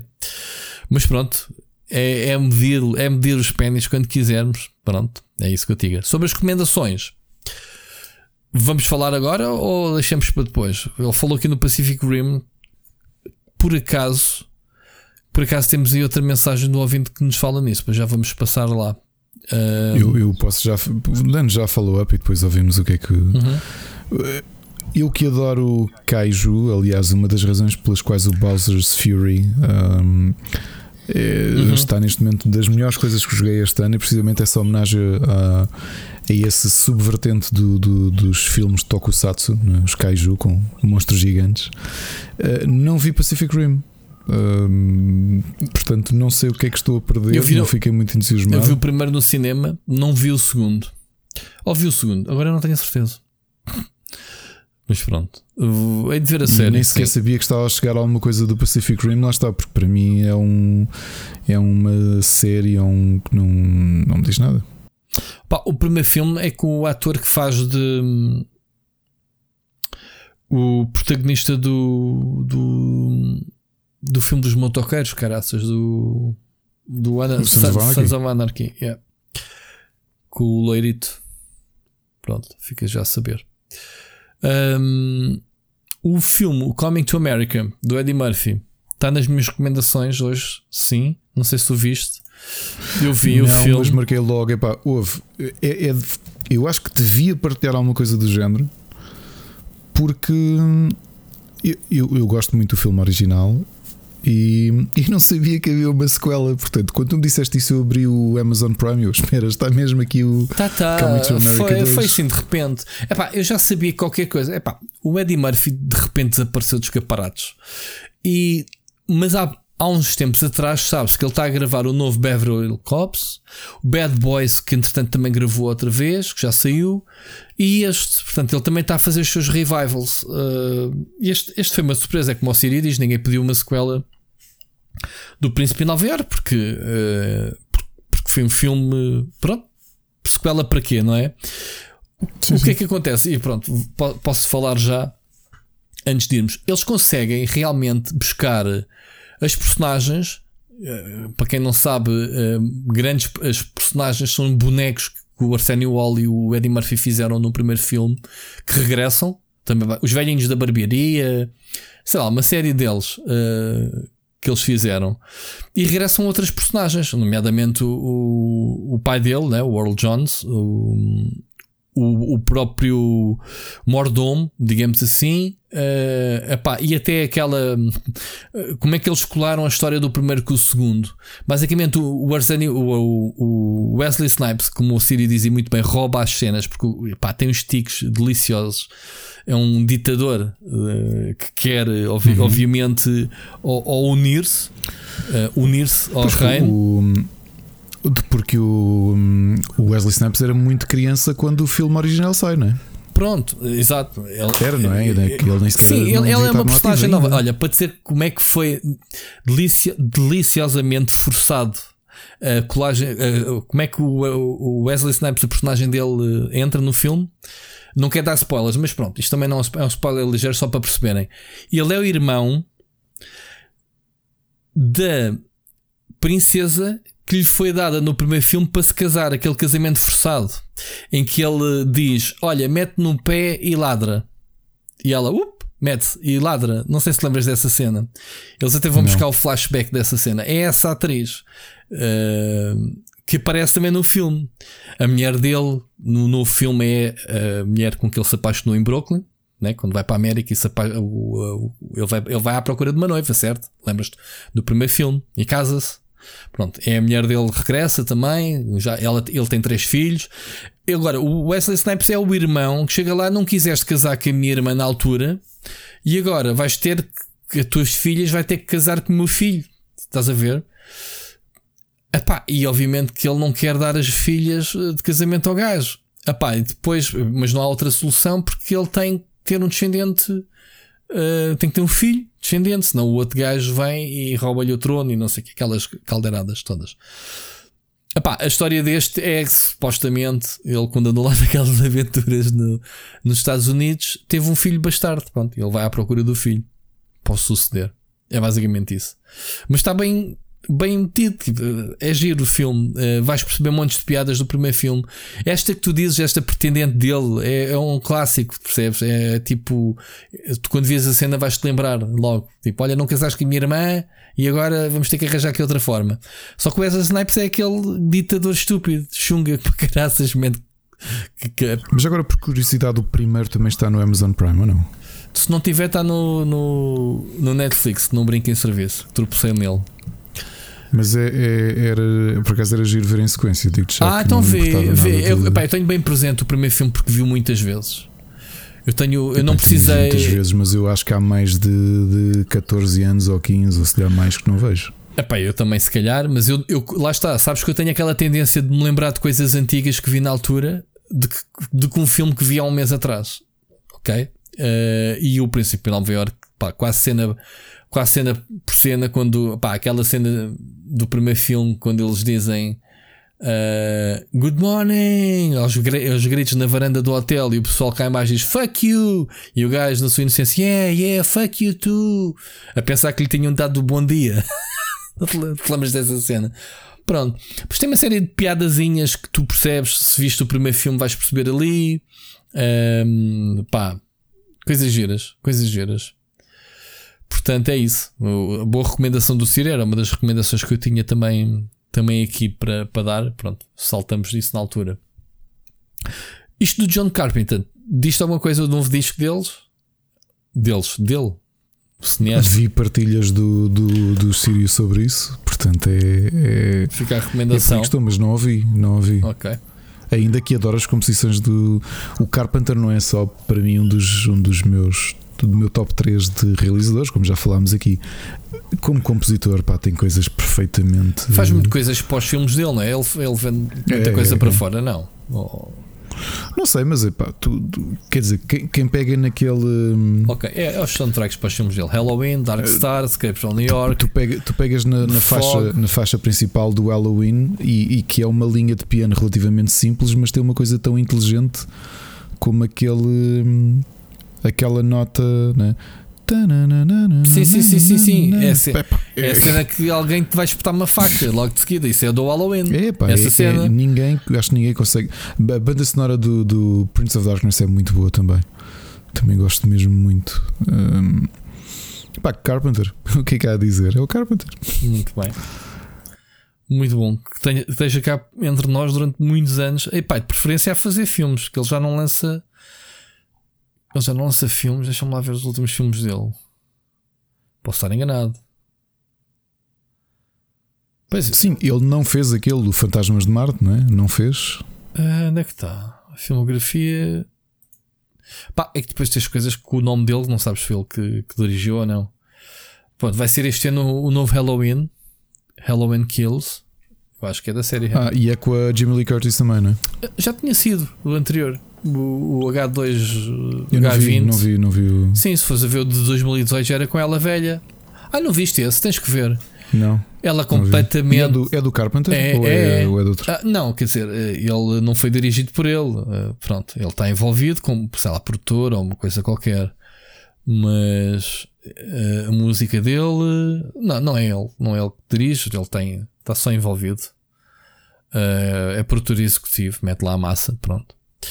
Mas é com a. hum, Com a Jamie Lee Curtis, já velhinha, já completamente. E é como filha dela e com a neta e tudo, já parece família que o gajo, ela tem uma ligação com o Michael Myers. É a irmã? Hã? Ela não é irmã do Michael Myers.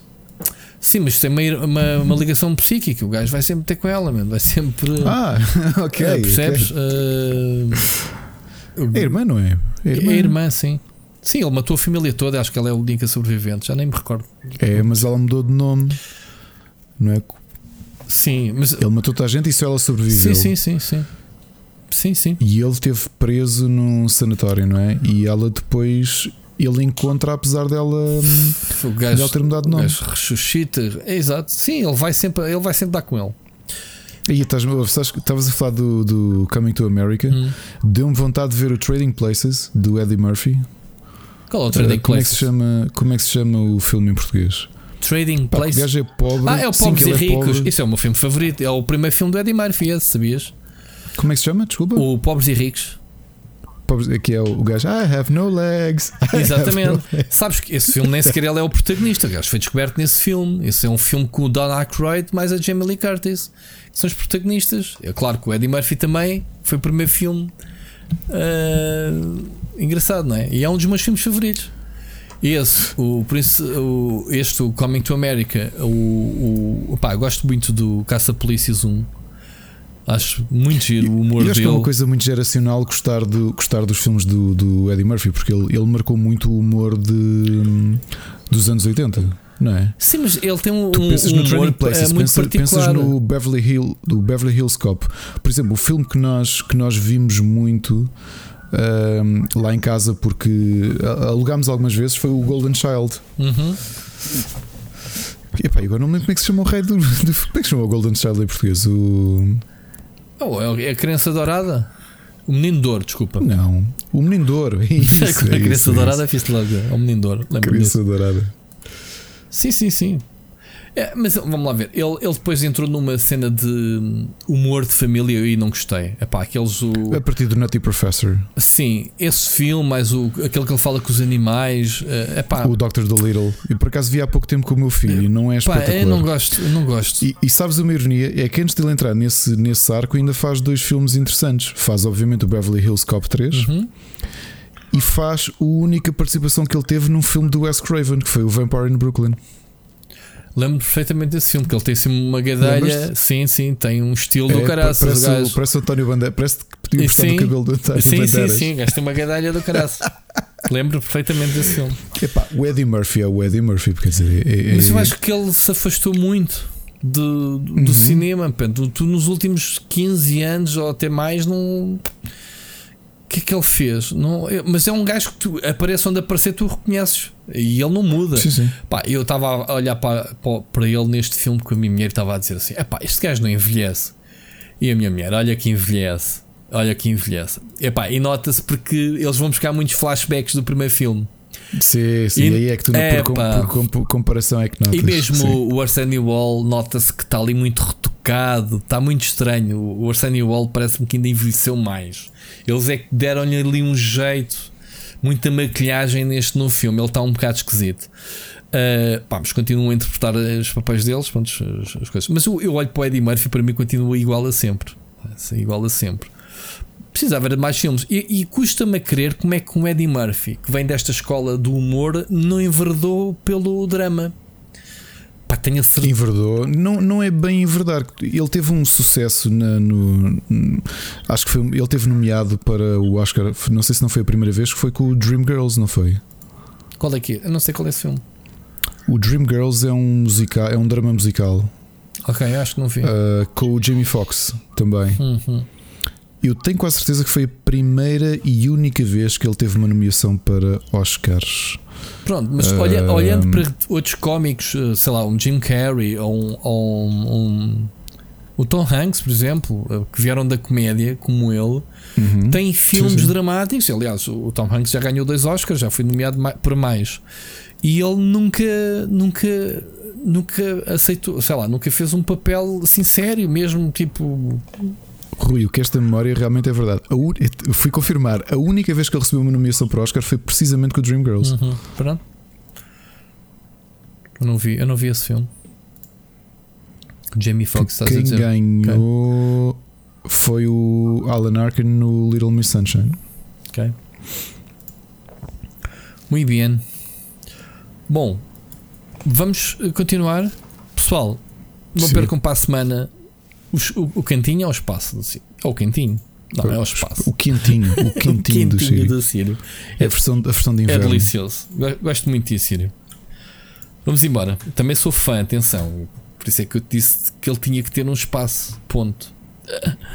Ahm, Tens aqui a notícia, exato, notícia esta semana, né? Rock in Rio adiado. Quem diria, É, Ricardo? aliás, está a começar. E nós falámos disto que há umas semanas, lembras-te há umas semanas Então, agora quando foi adiado, eu isto. disse para a Mónica assim: que desgraçado do Ricardo.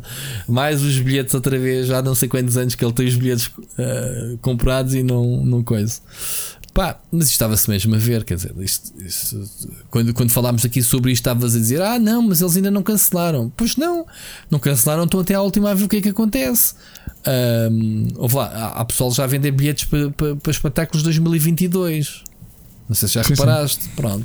Já, estou não. Agora, quem é que acredita? Só tu é que acreditas no Pai Natal, porque eu não acredito. Quer dizer, Pai Natal querias o Rock in Rio este ano como? Nos moldes que tu conheces do Rock in Rio? Pá, Mas sabes que o- eles adiaram os dois, o do Rio de Janeiro também. ah, estamos claro. Estamos, isto não temos o exclusivo de- do Covid, que eu saiba. E o Rio, não, mas lá lá, está obviamente pior. que, as, que as- as regras estão muito mais Não, pois. eh, relaxadas, não é? Pois, pois, pois. Epá, isto só funciona ao o Bolsonaro há Se semana e meia a funciona- dizer eh, a dizer que não acreditava em máscaras há uma semana e meia. Já andamos nisto há um ano e ele ainda continua a achar que aquilo não. é Isto, não, senhora, máscaras não é preciso, amigos. É uma gripezinha. Exato. É uma gripezinha. Mas pronto, eh, são notícias tristes, mas eh, pensa positivo. Quando vier aí, vai ser uma grande festa, não vai ser algo aldrabado só para ganhar dinheiro. E eles, pá, eu até acho, acho bem que eles, eh, que eles tenham essa coragem pá, de, de, de adiar as coisas ou de cancelar. Este nem sequer já é um adiamento. Eu nem sei como é que está o europeu. Que o ano passado tinha sido adiado, adiado para este ano. Ai, eu não lembrava disso. Pois, Pá, ainda por cima era, era o- Portugal é o campeão em título mais longo de Sim, sempre. pelos vistos, claro. Ah, agora é assim: o europeu era o mais ridículo de sempre. Que era um europeu feito em pai 10 países. Lembras-te? Já nem sei Sim, quais. Sim, sim, sim. Então é. Ou seja, é a, a Tour Covid. pior decisão que é, ok, não é neste país, é naquele ou este. Não, man, é em 10 países. é em 10 países. Significa que se não tiverem os 10 países, não sei se são 10, estou a exagerar, mas pronto, são bué de países eh, a fazerem. O europeu andas a saltitar de um lado para o outro. ou seja, se, se não tiverem todos bem, esquece, né? Portanto, também não é este ano europeu e acho bem, se calhar não havia europeu sem público, também não faz sentido. E eles têm que dar skip. Não tem que adiar Já nada. é estranho o skip. suficiente. Eu sei que tu não andas a ver fut- futebol, mas como sabes, eu tenho visto, não só o Sporting, mas outros clubes. Hum. É tão estranho ver futebol sem público. É, o é, eco. eu tu vês sei. Um, um- um estádio daquele tamanho Isso foi o que me ajudou e tu também ouves a. o árbitro a falar. Sim, é Epá, bem esquisito. É, parece que estás na. Parece estás a ver o jogo de solteiros e casados, mano. Não, não- é estranho. É isso. Ouve, aquilo é uma experiência que eu achava piada de ver o futsal, porque é, um- é dentro Ah, do ginásio yeah, e é yeah, muito menos gente. yeah. Ou seja, os jogadores estão ali a falar, podiam estar a falar contigo no café. Yeah. Que é, pá, olha, agora vais. E tu estás a ouvir. Yeah. Agora, tu estás sentado no sofá e estás a ouvir um jogo. Estás a ver um jogo e aquilo que ouves são os jogadores a falar uns com os outros. Pá, eu volto e meia tenho que dizer ao meu filho: isto não, não se esqueças que isto é asneira. Não é, não é para repetir. Fogo, ainda por cima. Ah, ainda por cima. Tá- não há filtros, tá- estás a expor. Estás a, Não, estás a expor é- os putos à é- cena. É assim mesmo. Enfim. Bom, Já agora, só um comentário. O, o Sírio falou de, de wrestling. Eu já tinha dito aqui que o meu filho tinha descoberto wrestling há um tempo. Ahm, fizemos este fim de semana aquilo que costumamos fazer, que é o fim de semana de. Em vez de ser o Boys Night Out, como, como ele tinha visto no Teen Titans na série, é o, o Boys Night In. Então ficámos em, viemos aqui para a sala com snacks, acabar de ver uns pay-per-views do, do wrestling, ver um, mais um episódio de SmackDown, jogar um bocadinho de PS5 e o quê? Eh, vai ser uma das minhas recomendações, mas digo já qual é que é, que é o WWE, o, o Battlegrounds, que nos divertimos imenso a jogar. E foi isso. Wrestling, portanto, passei o testemunho. eh, eh, tenho, tenho este orgulho de, de pronto, agora acompanho o wrestling. Eu acompanhava com a idade dele sozinho e, e pronto, ele tem a sorte, ou não, de, de estar, a, estar a entrar neste mundo como muitos outros com a companhia do pai. é E giro. está a ser giro. Esta, É esta giro. partilha é muito gira. Não é? Isso é giro, mano. Eu, quando era puto, também curtia muito o wrestling. Ouve, E- ver, ver jogos de futebol com ele, claro que o mais pequenino ainda é muito novo e não liga, mas sofrer aqui com ele, olha, no, no jogo do Sporting do- do- do- da semana passada, não é? Que, que acabámos por ganhar nos últimos minutos, e estar aqui a sofrer com ele, ou estar a ver wrestling e estarmos a discutir isso.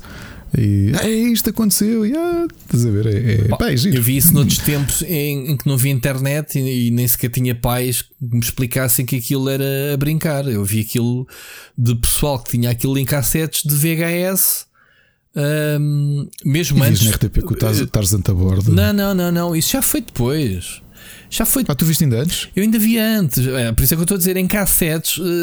eh, pá, aquilo nem, nem, nem me lembro como é que se chamava o wrestling. Aquilo era luta livre, pronto, e tu vias aquele espetáculo todo, como vês agora, mas a pensar que aquilo era a doer, em que eles partiam todos, percebes? Porque não havia ninguém que me explicasse aquilo.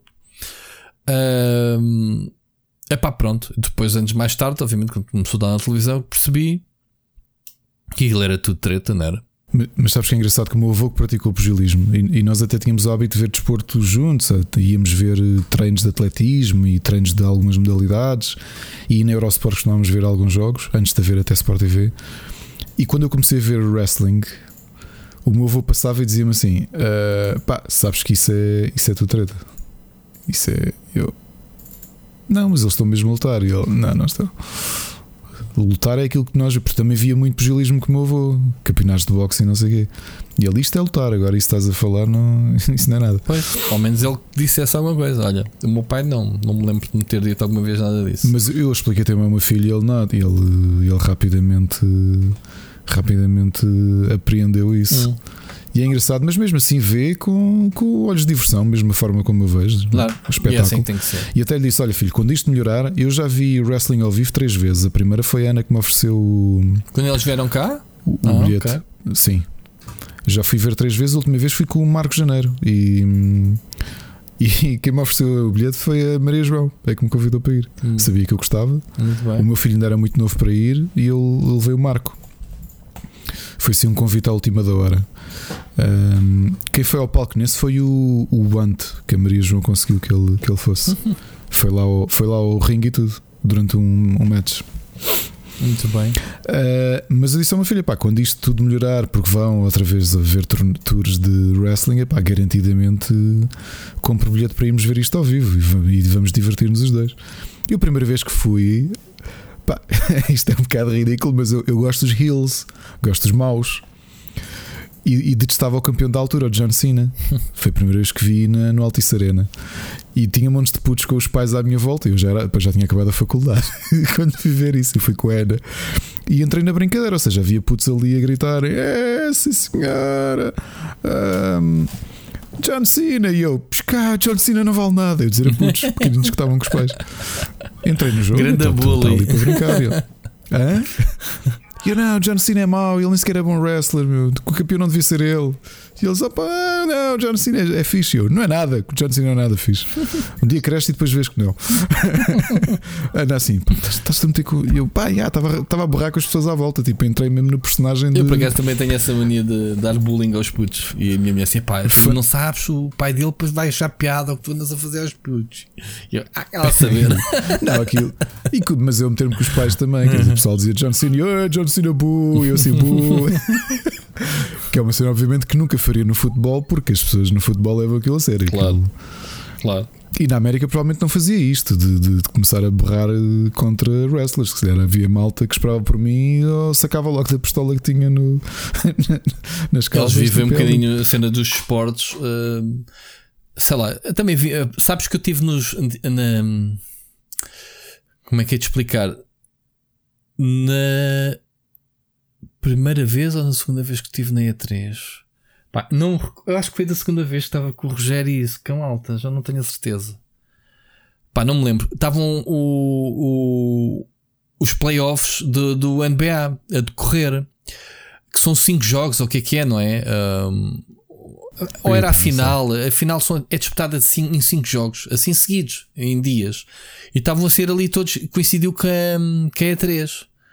Pá, sempre bem da Maranhal, os pubs sempre cheios, pessoal a ver. Epá, é uma cena brutal. Uma coisa que eu tenho saudade dos Estados Unidos é o Sports Bar, man. É, é a cena mais deliciosa entrar e todas as paredes terem montes de televisões, sempre a dar coisas diferentes, seja beisebol, basquete, futebol americano eh, e até futebol, porque já se começa a ver mais futebol europeu e isso lá.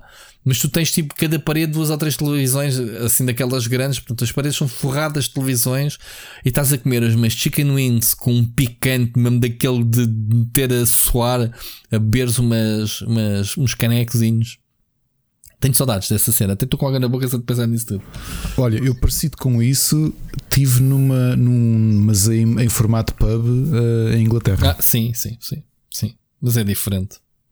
É diferente. Aí, aí o ambiente é mais cal- caloroso do futebol, não é? Do, do futebol inglês e das cenas. Ah, ali vibra-se um fãs todo, tudo ao molho. Estás a ver? Normalmente nesta coisa dos pubs tu vês é, hum, é mais eh, são, são, são adeptos do mesmo clube. Uhum. Se juntam no- nos, nos pubs. yeah. Juntam-se no- nos pubs eh, que são próximos do clube, Uhum. não é? Para adeptos do clube. Quer dizer, tu se estás a ver um Chelsea Manchester, não vais para um Certo. pub do- da equipa adversária. Certo, certo, se. Calhar, leva- se calhar não, vais levar na boca. Certo, é? certo. Mas pronto. Malta não brinca. Por acaso é uma das coisas que tenho mais saudades de, dos Estados Unidos, é isso. Sports bar, pá. Sempre que lá vou, posso ir comer eh, qualquer lado, é, é isso que eu escolho. Há sempre um em qual- em qualquer lado. Está-se bem. Ahm, vamos passar. Ainda temos aqui mais temas hoje, parece não. Parece que iam, que iam passar a correr. Uma notícia muito engraçada que surgiu esta semana para o teu jogo favorito. Os produtores do Ghost of Tsushima receberam uma, uma honra, digamos assim, tornaram-se embaixadores do turismo da ilha. Sabeste essa? Uhum. Pá, isto é uma notícia gira. Como é que os videojogos conseguem tornar-se quase num guia turístico? Ou do... Eu agora sei que existe a ilha de Tsushima por causa do jogo, não é? Não sei se, Sim. se foi o teu caso. Eu, eu ao início até pensei que pá, deve ser uma ilha ficcional ou qualquer coisa assim. Não, a ilha existe e tem história e há muita inspiração. Eles foram lá, hum, foram lá trabalhar, né? foram lá tirar, tirar, eh, fotografar aquilo tudo, perceber como é que era a flora, a fauna e os costumes ancestrais e essas coisas. Eles receberam agora um título especial hum, lá do Mayor, lá o governante da, ilha, né? da, ilha da, da cidade de Tsushima, uh, dizendo mesmo, e estou aqui a citar o Games Radar, de onde temos a notícia, uh, que mesmo muitos japoneses não conhecem a história da ilha do período Genko, que é onde se passa o jogo. E portanto, e nem sequer a localização e o nome da ilha no mundo inteiro era conhecido. Portanto, eles dizem que tem que agradecer imenso, obviamente, ao estúdio e aos, aos produtores e, e quem contou as histórias do, de Tsushima. E portanto, já. Yeah. foram, Olha, foram nomeados. Oh, oh, oh, Rui, vou usar este. Vou usar. Isto é estranho, como já estou a despachar as, as, as, Estamos de uma certa forma a despachar as sugestões, mas acho que faz sentido no encadeamento. É engraçado como tu vês os videojogos e o Ghost of Tsushima não é caso único, já tiveste muitos outros casos dos videojogos servirem. Nem estou a falar da parte emocional, estou a falar da parte cultural e histórica. É? É, é? é? mais do que consensual que isso acontece. Não, não, não precisamos de grande. Pá, não precisamos de ir muito longe para saber isso. E digo-te isto porque numa das minhas sugestões da semana é um jogo que está em early access a ser feito por uma pessoa só, que é, ele chama-se Pedro Henriques, é brasileiro. Uh, que está a fazer um JRPG uh, engraçadinho. Uh, que eu, eu fiz uma, ante, uma antevisão a semana passada no Rubber, chama-se Tropicalia. E porquê é que é interessante? Porque Tu lembras-te de há uns meses de falarmos aqui de, de uma das finalistas dos PlayStation Talents que tem o jogo Careto, sim, que ela está a fazer um videojogo sobre uma tradição, sim, eh, no nosso caso milenar, do território português. Sim, sim, sim. É? Esta é a tradição dos caretos que ainda vem de tradições celtas. E que também, mais ou menos à mesma altura, a Amiibo Games lançou um board game com o mesmo tema. E portanto, tu vês e há uma banda jogos de tabuleiro, neste caso, caretos. videojogos. A, a, diz, diz. Há uma banda, são os caretos.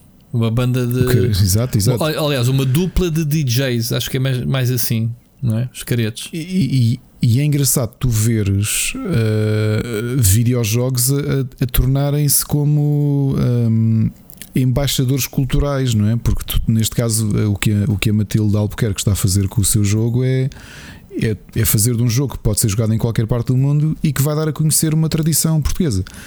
E tu tiveste isto com o Ghost of Tsushima. Eu não conhecia bem a história das invasões, uh, as invasões uh, do Império uh, Mongol. Do, do, do, do Kublai Khan. Kublai Khan? É. Khan, sim. A net do... à, à ilha de Tsushima e aproveitei, estive a ler depois de acabar o jogo, tive interesse e fui ler e, e conhecer um bocadinho mais sobre a realidade por trás da ficção. E, e, um, e, este jogo que eu estava a dizer é um jogo muito simples de RPG, 16 bits, tem ali uns elementos de crafting pelo meio, que é até uma coisa diferente. Uh, acho que nunca tinha visto um, um jogo retro de, de JRPG a ter elementos de, de, de crafting. Uh, e, mas porquê é que o jogo é diferente? Porque fala da mitologia do, das tribos uh, Tupi-Guarani, que é uma coisa que tu sabes que estão altamente ameaçados, não é? porque tem havido grandes problemas por causa da, da, do desmatamento da Amazónia. E sabes, tens aquelas tribos isoladas que têm uma mitologia própria. E tens um, um, um developer sozinho a fazer um jogo indie em que, em vez de ir buscar mitologia nórdica ou mitologia greco-romana, é um JRPG passado a falar sobre deuses daquelas tribos pá, que ainda existem hoje, percebes? E que é, é um elemento cultural que está a ser perdido. E, e ainda bem que nós temos os videojogos e temos, neste caso, tens grandes produções, como o caso do Ghost of Tsushima, mas depois tens pequenos indies a falar de, de, de, realidades locais, estás a perceber? Sim, sim, sim. E ainda bem que isto acontece, pá, ainda bem que isto acontece e, e e é interessante, faço aqui também uma ligação a uma, a uma notícia, não coloquei aqui, mas achei curioso, porque foi o Jorge Vieira que esteve a, a esteve a repartilhar isso, que o The Guardian uh, noticiava que para as gerações mais jovens os videojogos suplantaram a importância cultural que, por exemplo, para nós a música teve, não é? As figuras do. Tu teres o músico que influencia a tua vida, não é? Que marca, tens os posters, tens não sei os videojogos suplantaram por completo a música como, como estandarte cultural que foi durante décadas. Claro. Não é? Pá, a geração dos anos 60 tinha os Beatles e os Beatles eram, eram o, o, o marco, o marco deles. E no nosso caso, os vídeos. Aliás, para as gerações mais novas, os videojogos é que têm esse, esse patamar. E eu acho que sinto isso um bocadinho, mesmo com o meu filho, que é, que é obviamente mais novo e também tem uma situação diferente da maioria dos miúdos da idade dele é que ele está exposto a praticamente tudo o que sai tudo o que existe de videojogos, não é? Tem um, tem um acesso privilegiado, mas ainda assim eu acho que para ele e para muitos dos amigos dele as referências dos videojogos são muito mais importantes do que se calhar para ti. Eu, eu com a idade dele, as minhas referências eu tinha aos meus jogos mas eh, o mundo todo respirava era os, as rockstars, não é? Eram as figuras emblemáticas da música. Uhum. E é interessante ver também, também isto. Pá, isto aqui fazer uma sequência de segues um bocado estranha, mas Split Chicken é assim. É não mesmo assim. E já tinha saudades. A gente andamos sempre. Até ao bocado começámos a falar na Switch e fomos parar à casa de banho, portanto é normal. Mas é interessante isto do Ghost of Tsushima hum, ver como é que os japoneses que até são não são assim muito abertos para o exterior, digamos assim, não é? Acabarem por reconhecer que epá, foi preciso virem para aqui estes americanos para darem a conhecer a nossa cultura mais que o que fazemos nós cá dentro, basicamente. Essa é a mensagem. Muito bem. Uma má notícia que é fresquinha. Lembras-te do Disintegration no jogo que foi produzido Sim. pelo Mark Slito, um dos co-criadores de Halo e o pai. Tu trouxeste-o aqui no, no Split Chicken. Uhum. O, pai, o pai do Master Chief acabou por fechar o estúdio. Uh, eles, ele diz que tem sido, obviamente, pá, o jogo, o jogo foi, foi um flop. Uh, o jogo tinha potencial, mas pá, não era um Halo, como é óbvio, e, e tinha ali muito para multiplayer que acabou por nunca arrancar. E então o estúdio, isto o Covid também lá está, o Covid serve para desculpar por tudo. Não conseguiram sobreviver e acabaram então por fechar o, o estúdio. Há, há, muitos estúdios nesta situação, entre, entre, entre estarem mesmo. Ele, ele, ele diz que enquanto o pessoal não arranjar emprego, que vai suportá-los, ok? O estúdio tem alguma consciência do, dos empregados que tem, e eles, eles já, já, já há muitos meses que já, já tinha este em aberto com eles. A notícia é, é novidade agora, mas já, o caso já tinha sido discutido internamente. Pá, não é fácil, não é fácil no, no, meio desta situação tu ires para a rua negociar novos projetos e não sei o quê, arranjar financiamento, deve ser complicado para, para todos, uh, acredito eu. E, e pronto. Uh, V1 Interactive fechou portas sequer, sem sequer voar alto. Ainda por cima estamos a falar de nomes que acabam por ser conhecidos, quer dizer, não, não acredito que o Mark Slade seja propriamente uma pessoa de nome ires lá, mas dizes, olha, este foi um dos gajos que na altura da Bungie criou o Halo, portanto, podemos, devemos a este gajo o Halo. Ok? Daí até teres a capacidade de liderar um estúdio, vai um bocadinho mais longe, não é? E portanto, é isso. Fica aqui este esta referência. Outra também notícia que não é muito positiva é que, não sei se deste conta, na Alemanha já se quer mesmo adicionar jogos com loot boxes a maiores de 18 anos. Portanto, o rating para adultos. E isto sim, isto vai meter muita, muita água na fervura deste tema. Né? Já aqui falámos várias vezes de loot boxes, Ricardo. Imaginas um FIFA maiores de 18? é inconsumível. Uh, mas tu, eu, eu, não sei se isto é assim tão Linear. negativo quanto isso. Pronto. Tão negativo? Não, não acho. Um, não acho. Sim, sim. Não, o que Sim. eu quero dizer é que tu achas que vais barrar um jogo como o FIFA 22 para o ano a um miúdo de 15, 16, não vais 17 barrar, anos? Mas eu acho que isso. Não, não vais barrar, mas vais obrigar a que. A que haja muito mais atenção uh, à forma como à forma como tudo é comunicado e como tudo é transparente, ok? Acho que essa é que é a diferença. Ou seja, Porque acima de tudo, aquilo que, tu, que a proposta de lei de, de proteção de menores diz é que hum, o, os videojogos têm loot boxes que têm um perigo para os tem um perigo para os mais novos, por não terem consciência que pode haver ali, ali haver um risco de uh, overspending, né? que é o grande, o grande perigo deles, e, e de ter elementos de, de gambling, elementos de gambling Yeah. associado.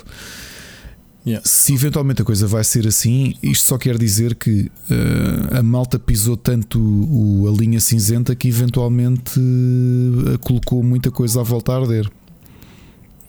Uh, Ou seja, isto vai obrigar a a Electronic Arts a reformular um bocadinho uh, a oferta dos, dos packs, né? Para, para estar dentro da lei. Quer dizer, eles não querem perder uh, público. Imagina, um pai proteccionista, tipo, vê lá, maiores de 18 anos, o FIFA, e não vai comprar o Não. jogo ao puto, né? Vai, com- vai, não, eu não acredito. Sabes porque é que eu não acredito que isso depois tenha um impacto real em vendas? É ver como é que. E o Machado está a ver isto, porque nós já tivemos uma conversa similar. A quantidade de gente, eh, colegas e pessoas conhecidas, mais velhas, isso aconteceu de certeza. Que têm filhos hum, já miúdos eh, e, que, e que ali perto de Natal ou perto dos aniversários, epá, agora não tanto, porque hum, acho que já muita gente tem. Mas nos últimos anos eu lembro muita gente dizer assim: pá, estava aqui a pensar em comprar o, o GTA para o meu filho. O que é que tu achas? Eu "Hum, acho que é má ideia. Então, mas porquê? Porque o GTA não é apropriado para, a idade do teu filho. É muita inconsciência, não é? E portanto não acredito que o FIFA diga mais 18. Não, a pessoa simplesmente pega no FIFA e leva. Tu, achas, tu achas que o ISBR é um elemento informativo, mas eu acho que é sobretudo uma forma de tu eh, de, determinares as, as liabilities das próprias empresas do ponto de vista legal, que é aquilo diz maiores 16.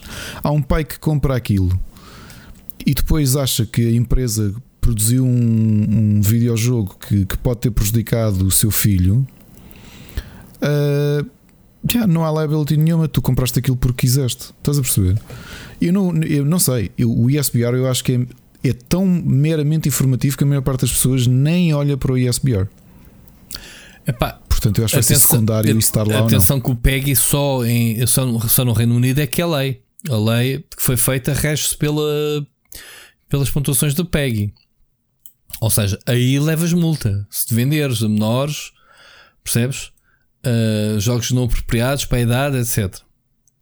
Obviamente que há formas de contornar isto tudo, né? Não deixaste de poder comprar bebidas alcoólicas só porque não podes, não tens 21 anos ou whatever, ou 18.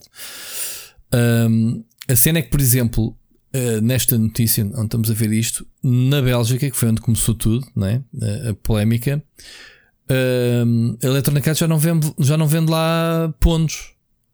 Percebes? Já não vende lá pontos desde, desde 2019. Já não se vende os FIFA Points. O FIFA Points, para quem não sabe, é, os, é gastar dinheiro real em pontos FIFA para poderes gastar dentro do jogo. Agora imagina se todos os países, se isto começar agora é a Alemanha, se isto agora a Comissão Europeia começar a, a meter a meter isto em cima da mesa da discussão. Eles têm que fazer alguma coisa, porque isto não é assim. Há, há a lei, mas ah, fica tudo como antes. Não, não, não fica, não é? Há aqui coisas que têm que ser vistas. Não achas? Vamos ver o impacto eventualmente que isto vai Pronto. ter. Pá, há aqui uma situação que. Até, até, até porque percebe pelas notícias e pelas alterações que estão a haver à redação da proposta de lei que a coisa não está assim tão preto no branco, mas é um grande abrolhos. Mas tá- estás a falar de uma mecânica que transforma um jogo com um PEGI de 3 mais 3 anos, portanto, um filme, o FIFA é um jogo de futebol completamente inocente para o teu filho mais pequeno jogar e de repente nem o teu filho mais velho pode jogar segundo a lei porque não tem 18 anos. É, é, é 880, literalmente. De um jogo friendly para todos para de repente ser só para adultos. Um, o que se passa aqui é o seguinte: é, a Electronic Arts está muito. Isto ganha muito mais dinheiro a vender FIFA Points do que unidades de jogo, certo? Porque pá, o FIFA é o FIFA, né? é um jogo que vende sempre. Se tu tiveres em, em- em consideração que nos eSports os jogadores profissionais precisam de investir milhares de euros para ter uma equipa competitiva, diz tudo, não é? Há aqui algo que não está bem num jogo. Não chega só às vendas, não chega só de vender 30 milhões ou mais, já não sei quantas cópias é que o FIFA vende por ano. Agora, não sei, não sei, em relação a isto das idades, eh, algumas mecânicas têm que mudar no jogo. Esse sistema de gambling, o sistema do, da facilidade com que se. Pá, não tem nada de errado tu usares dinheiro digital para comprar as coisas dentro do jogo, certo?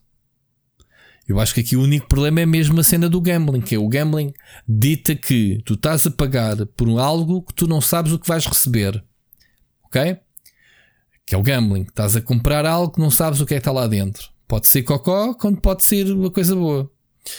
E isso é o que está mal. Isso tem que ser hum, alertado, tem que ser informado. Que é tal, como tu dizes, as informações têm que ser dadas, ser mais transparentes. Mas o gambling não é para todas as idades.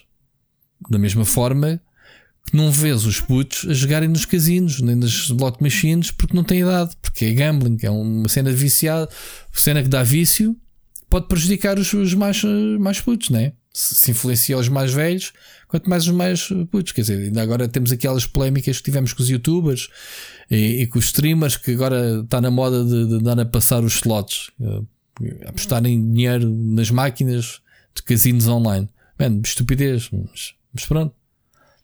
Há sempre bem da pessoal a ver isso. Vamos ver, vamos ver, vamos ver como é que Electronic Arts descalça esta bota.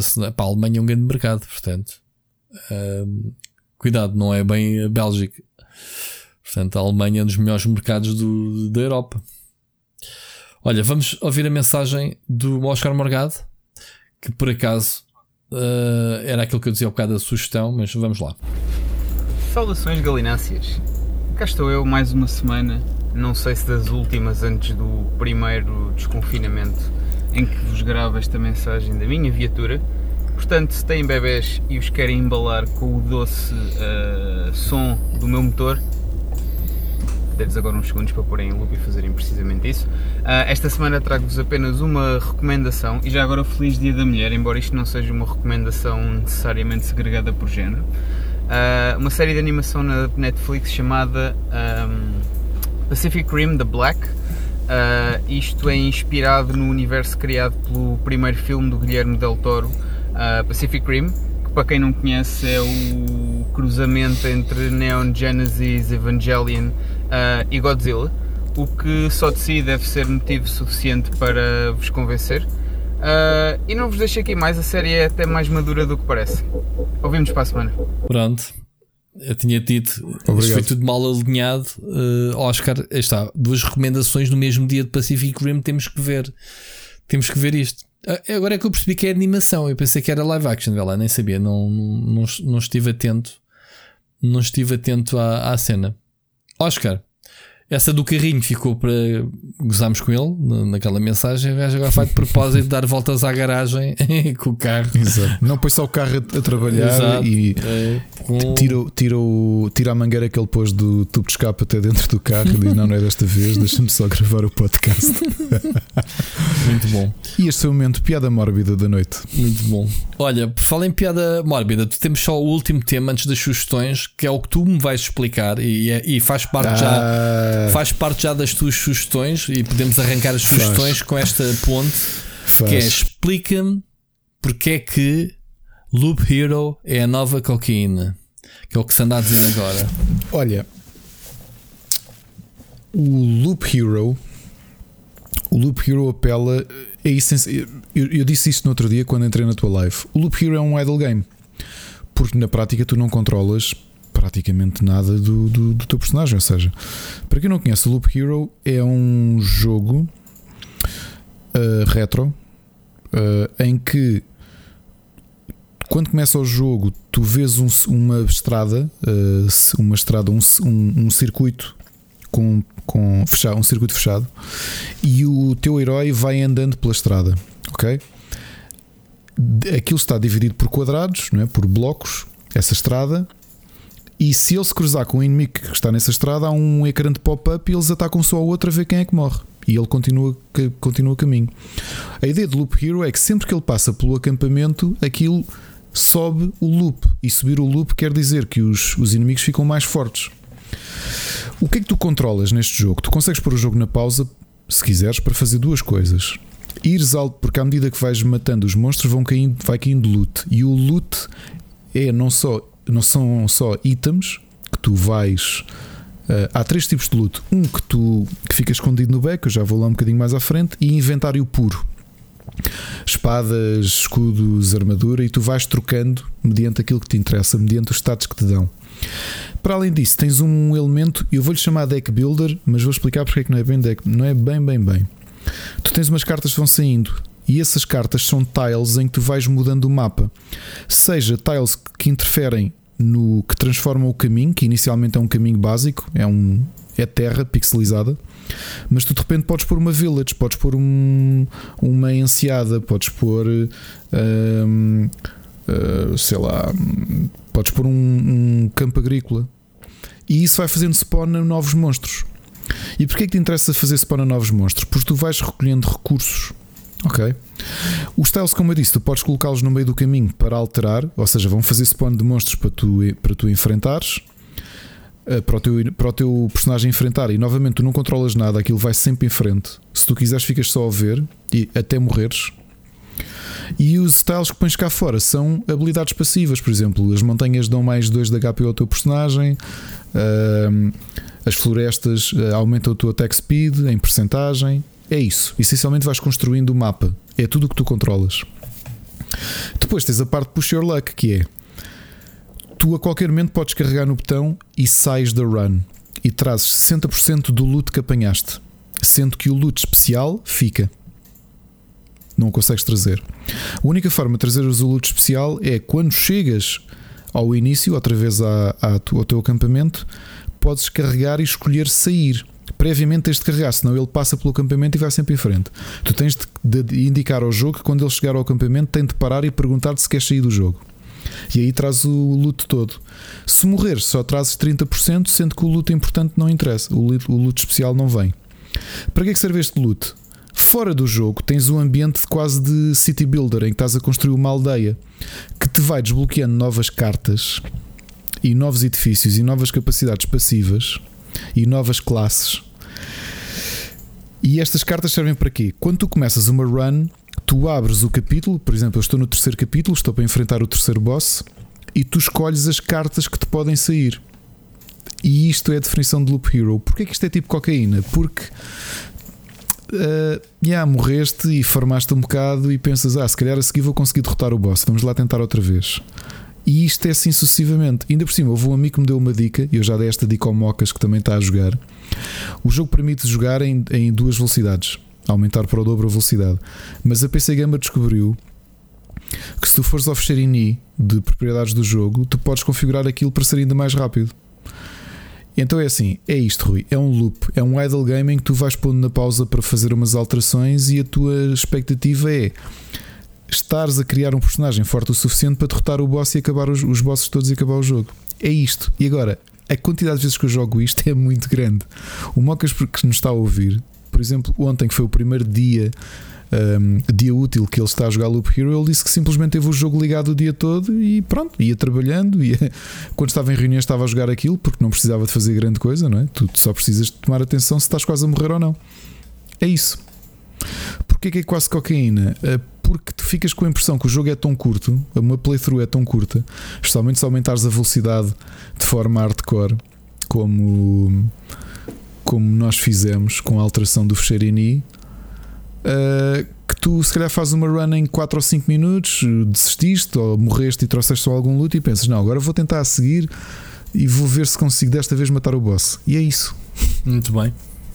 E não é jogo para ti. E agora eu digo eu estou a adorar o jogo. A adorar.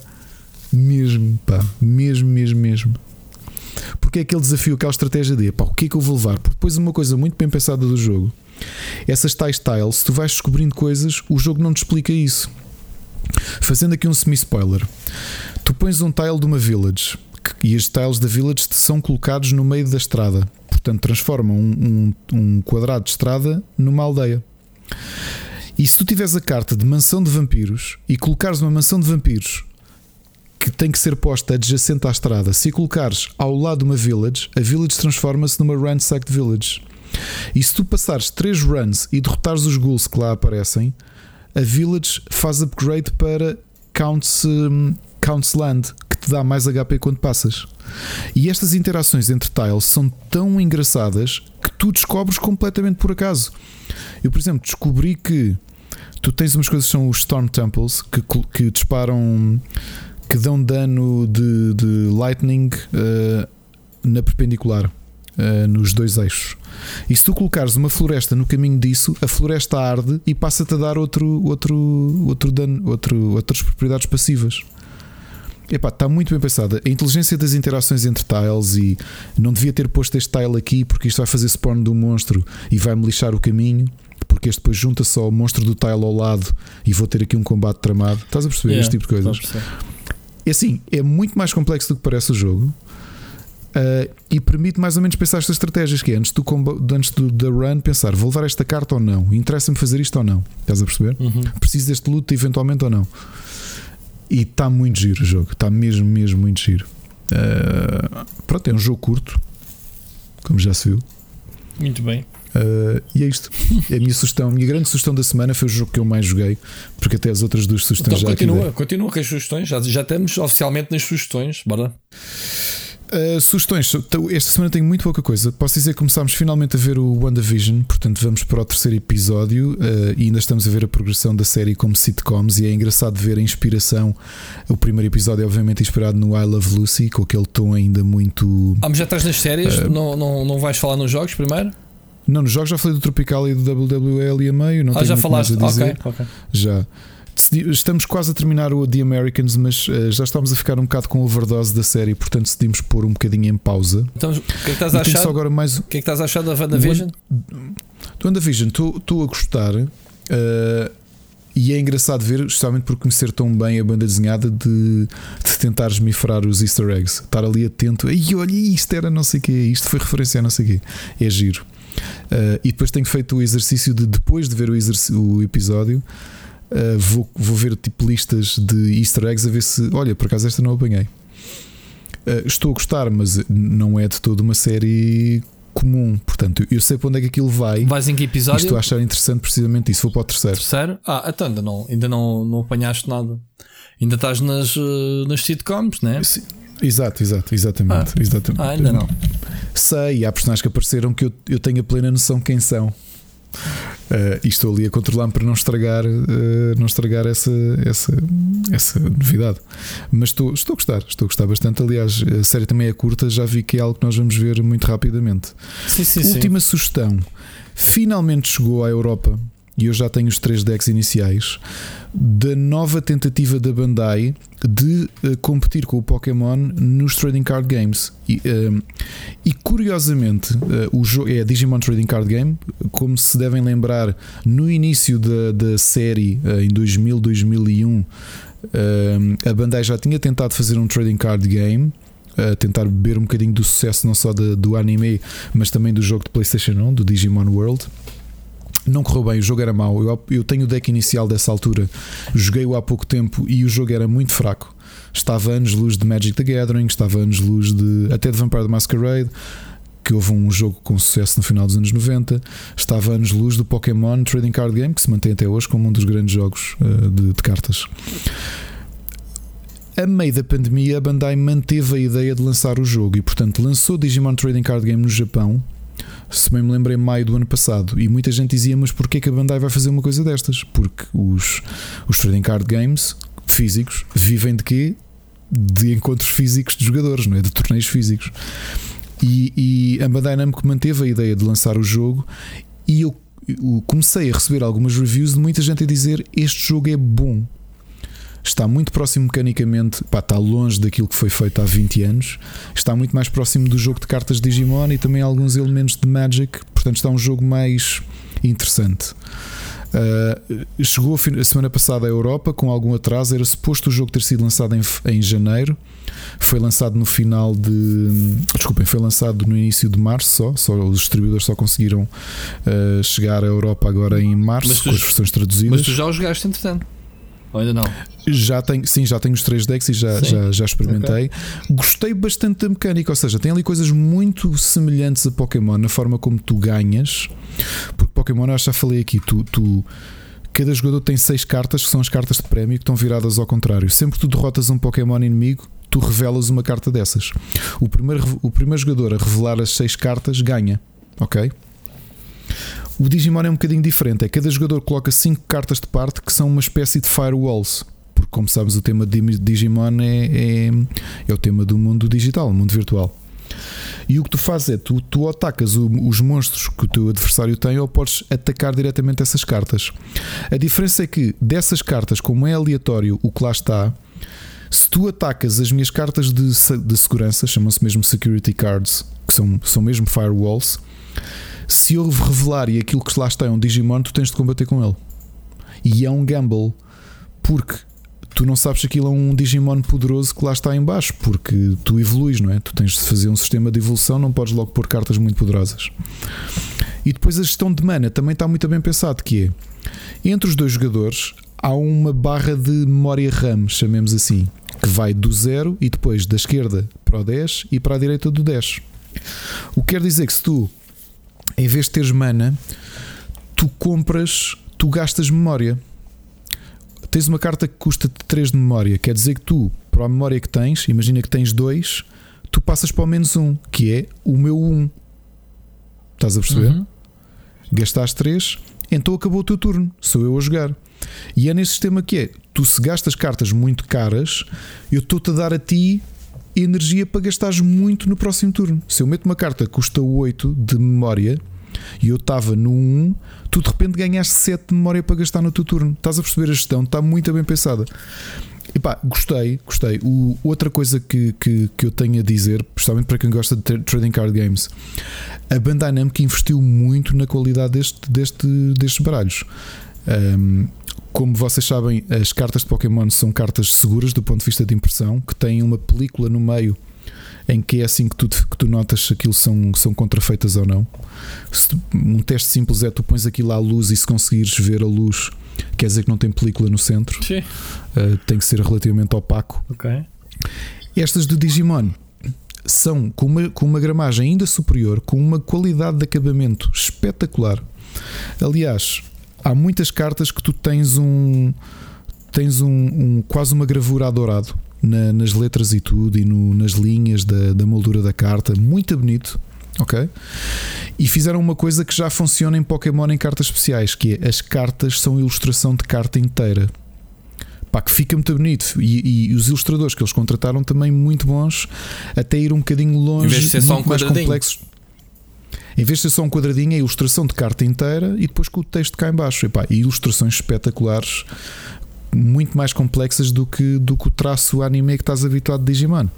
Portanto, está um jogo muito a giro. Não sei que sucesso é que vai ter em Portugal, porque Portugal continua, obviamente, a ser dominado eh, em termos de trading card game pelo, pelo Pokémon e pelo Magic. O Magic então continua a ser rei, como é em quase todo o lado. Uh, mas talvez possa ascender ali a, a- àquele pódio onde está o Yu-Gi-Oh! e está o Dragon Ball, porque o jogo de, de cartas de Dragon Ball é muito, muito forte. Inclusive até, que- até cá em Portugal há muita gente a jogar. Portanto, vamos ver. Olha, uma sugestão para quem quiser: há três uh, starter decks. Há um amarelo, uh, um azul e um vermelho. Uh, os decks são relativamente baratos. Eu continuo a comprar as coisas na mesma papelaria, entregam em casa, a papelaria em que é luz. Uhum. Uh, em 24 horas estava aqui em minha casa e, hum, e experimentem. Para quem gosta de trading card games, nem comprem dois starter decks só para fazer uma partida com alguém. O jogo está giro, está interessante e a qualidade das cartas é mesmo muito, muito grande.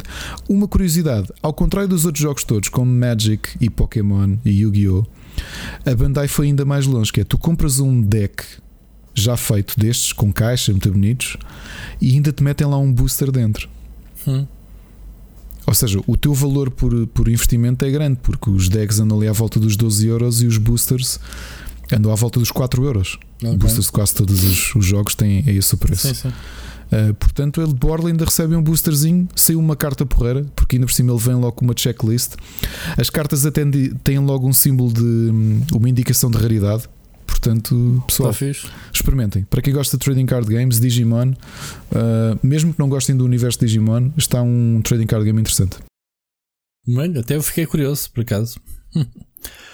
Muito bem, olha, minhas sugestões. eh, também não tenho muita coisa esta semana, mas tenho algumas coisas interessantes. Finalmente comecei a jogar o Watch Dogs Legion em live, depois do Assassin's Creed. Estive a ver. Eh, pá, e, e bebe outra vez a fórmula do Ubisoft, aquilo já é tipo copy-paste dos open worlds deles. Portanto, eh, este não, não foge muito à exceção. Está giro que podes recrutar eh, as personagens, como o Trolha, como eu lhe chamo, que é o trabalhador das obras, tem um colete amarelo para as ações furtivas, é, é espetacular. como é que tu, um jogo sem inteligência nenhuma, os inimigos não nos veem um palmo à frente mas tem um drone de, de mercadorias que tu podes chamar e viajar nele. Epá, tem coisas assim muito amaradas. Uh, pronto, é mais um open world, não, não é nada de especial. Um jogo que eu descobri, descobri já que temos, tínhamos aqui na lista e jogamos este fim- de semana foi o Spellbreak.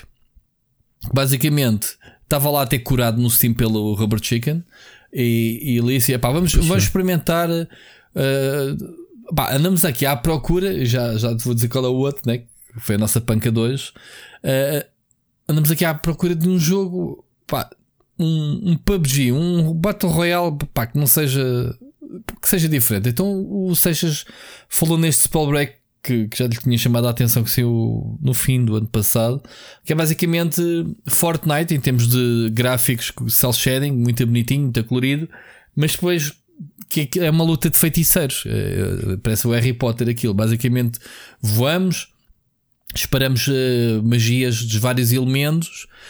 Pá, e nós três ganhamos, sei lá, em 15 jogos ganhamos 10. E tipo, uau, o que é que se passa aqui? A gente joga bem. Estávamos em comunicação, atinámos com o jogo.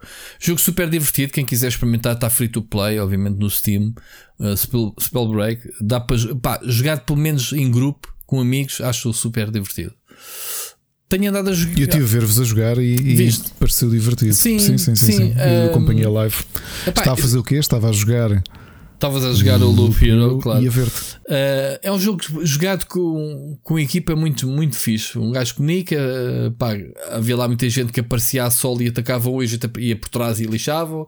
Pá, houve lá uma cena que aconteceu, pá, tenho que registrar e tenho que fazer um vídeo sobre isso. Que é, de repente começámos a ver luto por todo lado no sítio e de repente tínhamos lá 20 gajos todos a disparar uns para os outros ali no mesmo local. Epá, nós no fim, vá lá, quando o fumo desapareceu, digamos assim, só estávamos os três vivos, matámos aquela malta toda. Era luto por todo lado. Epá, está um momento hilariante. Há aí um clipe até disso, uh, muito fixe. Um, pá, tenho andado a jogar o Curse of Dead Gods, ainda não tive a oportunidade de fazer a review, vai surgir em, em breve. Uh, que é basicamente o, o novo. Uh, ai, como é que é? O. Faltou aqui o nome do jogo. Ajuda-me, Ricardo.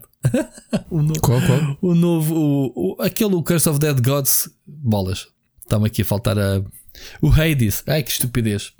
Ah, uh, sim. É pá, fogo. Grande branca. Um, é basicamente a mecânica do Hades. É, um, é, um, é mais um uh, roguelike que eu estou a jogar. Ou que tenho estado a jogar que o Hades abriu-me um bocadinho aqui os meus horizontes em termos de, de, forma de jogar estes jogos e acho bem que tenha sido que há muita gente que vai buscar agora a forma. Basicamente andas em loop, um, não, é um, não é um loop de 5 minutos como os teus, mas é um loop, sei lá, de, de 20, 20 minutitos cada partida. Fazes, chegas o mais longe possível, recolhes uh, caveiras e outras gemas para melhorares um bocado mais a personagem, ou, ou pelo menos virás os roads ou, ou, ou, a probabilidade de serem coisas melhores durante a tua percurso e é isto. Ires matando os bosses. Tens uma pirâmide, começas com três eh, cenários diferentes, depois abrem-se mais cenários. E é basicamente isto. É muito giro, não é tão frenético como o Hades, é mais estático. Eh, tens que calcular muito mais o ataque, o guia ou a defesa com timing, porque os inimigos não tão grande hipótese. Não... E o jogo tem um pace muito mais lento. É muito mais estático, digamos assim, mas é muito giro. Por fim, descobrimos hoje, Ricardo, e é isso que vamos começar a jogar nos próximos dias. Re é verdade. Redescobrimos o Guild Wars 2. Epá, não sei porque também era um MMO que eu queria me agarrar. Lancei aqui o desafio à malta. O Ricardo já foste grande jogador de Guild Wars 2, não é? Eu só joguei o, um, o Vanilla. 1 um e o 2. Um eu não me lembro se joguei o primeiro, sinceramente. O primeiro joguei muito, recordo. aliás. Uh, eu que já falei aqui do Colin Johansson. Uh, a, a, amizade que, que, começou com ele foi precisamente num, num jantar e ele teve que cá a Infocapital fez. Sabes, ele teve cá em Portugal descobri, para o. Para o descobri uma fotografia uh, com ele, sabias? E. Porque tu foste entrevistá-lo, tu foste antes de mim. Uh, fui, fui. Mas na, na, tu estavas na Big Gamer ainda. Uhum. Na, na, noite anterior à conferência dele. Estava ainda, não, já estava. já estava. Já estavas. A Infocapital fez um jantar com ele e com um dos diretores da, da, da, da NC Soft, uhum. não era da Arena Net, era uhum. da NC Soft, uhum. era o diretor comercial que veio cá a Portugal, porque veio cá negociar coisas com a, com a Maria João, porque eles eram, são os distribuidores de, das coisas da NC Soft. E, e então ele fez o jantar e, e convidou três jornalistas. Uh, foi o Rogério da Big Gamer, veio o Abílio na altura do Eurogamer e fui eu. Uhum. E foi um jantar porreiro e, o, e depois estivemos a falar sobre jogos e não sei o quê. Depois ele ali a meio perguntamos qual é a vossa experiência com Guild Wars. O Rogério tinha dito que não, acho que não tinha jogado, porque tinha sido outra pessoa da Big Gamer que o jogou. O, eu disse Abílio. Disseste. Aníbal. Aníbal. Abílio, Eu bem parecia. O Abílio também era da Eurogamer. Pois é, Ou melhor, da IGN. O Abílio, o Abílio era da IGN.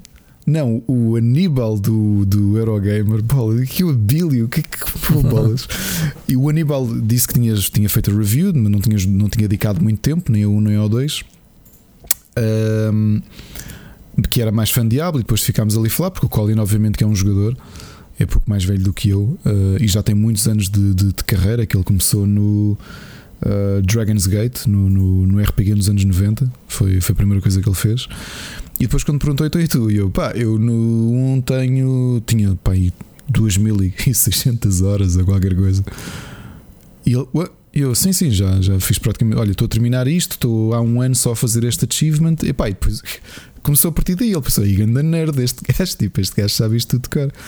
E a experiência com o Guild Wars 2, a Ana também jogava. eh, tínhamos muitos amigos que conhecemos noutro jogo que era o. Nós jogámos um RPG chinês em 2004. Foi o primeiro MMO que eu joguei, que era um jogo chamado Conquer Online. Te lembras-te dele? Uhum. Pronto, nós jogámos muito isso. Foi o primeiro MMO que joguei e fomos conhecendo muitos portugueses aí, portugueses e brasileiros. E, e quando o Guild Wars, eh, quando eu comecei a jogar Guild Wars, comecei a, a vender um bocadinho o jogo e, e praticamente a gente se juntou a nós lá. E pá, tínhamos uma guild, eh, tínhamos junta- juntado com outra guild portuguesa e essencialmente tínhamos a comunidade portuguesa quase toda junta.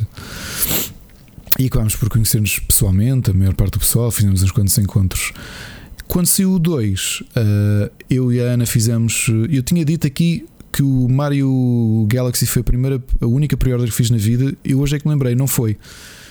O, eu ainda não estava no Rubber quando saiu. Não estava, estava no Rubber, mas não. Mas a cópia de análise do Guild. Eu não sei o que é que se passou. Bem, whatever. Sei que fiz pré- pré-reserva. já tinha feito pré-reserva da edição especial do, do hum, Guild Wars 2 para mim e para a Ana. E o Guild Wars 2 teve uma curiosidade que foi antes de abrirem os servidores, que acho que foi às 8 da manhã de, de, hora, de hora portuguesa, eles abriram 4 horas antes ou 3 horas antes para as pessoas poderem reservar o nome. Ah, sim.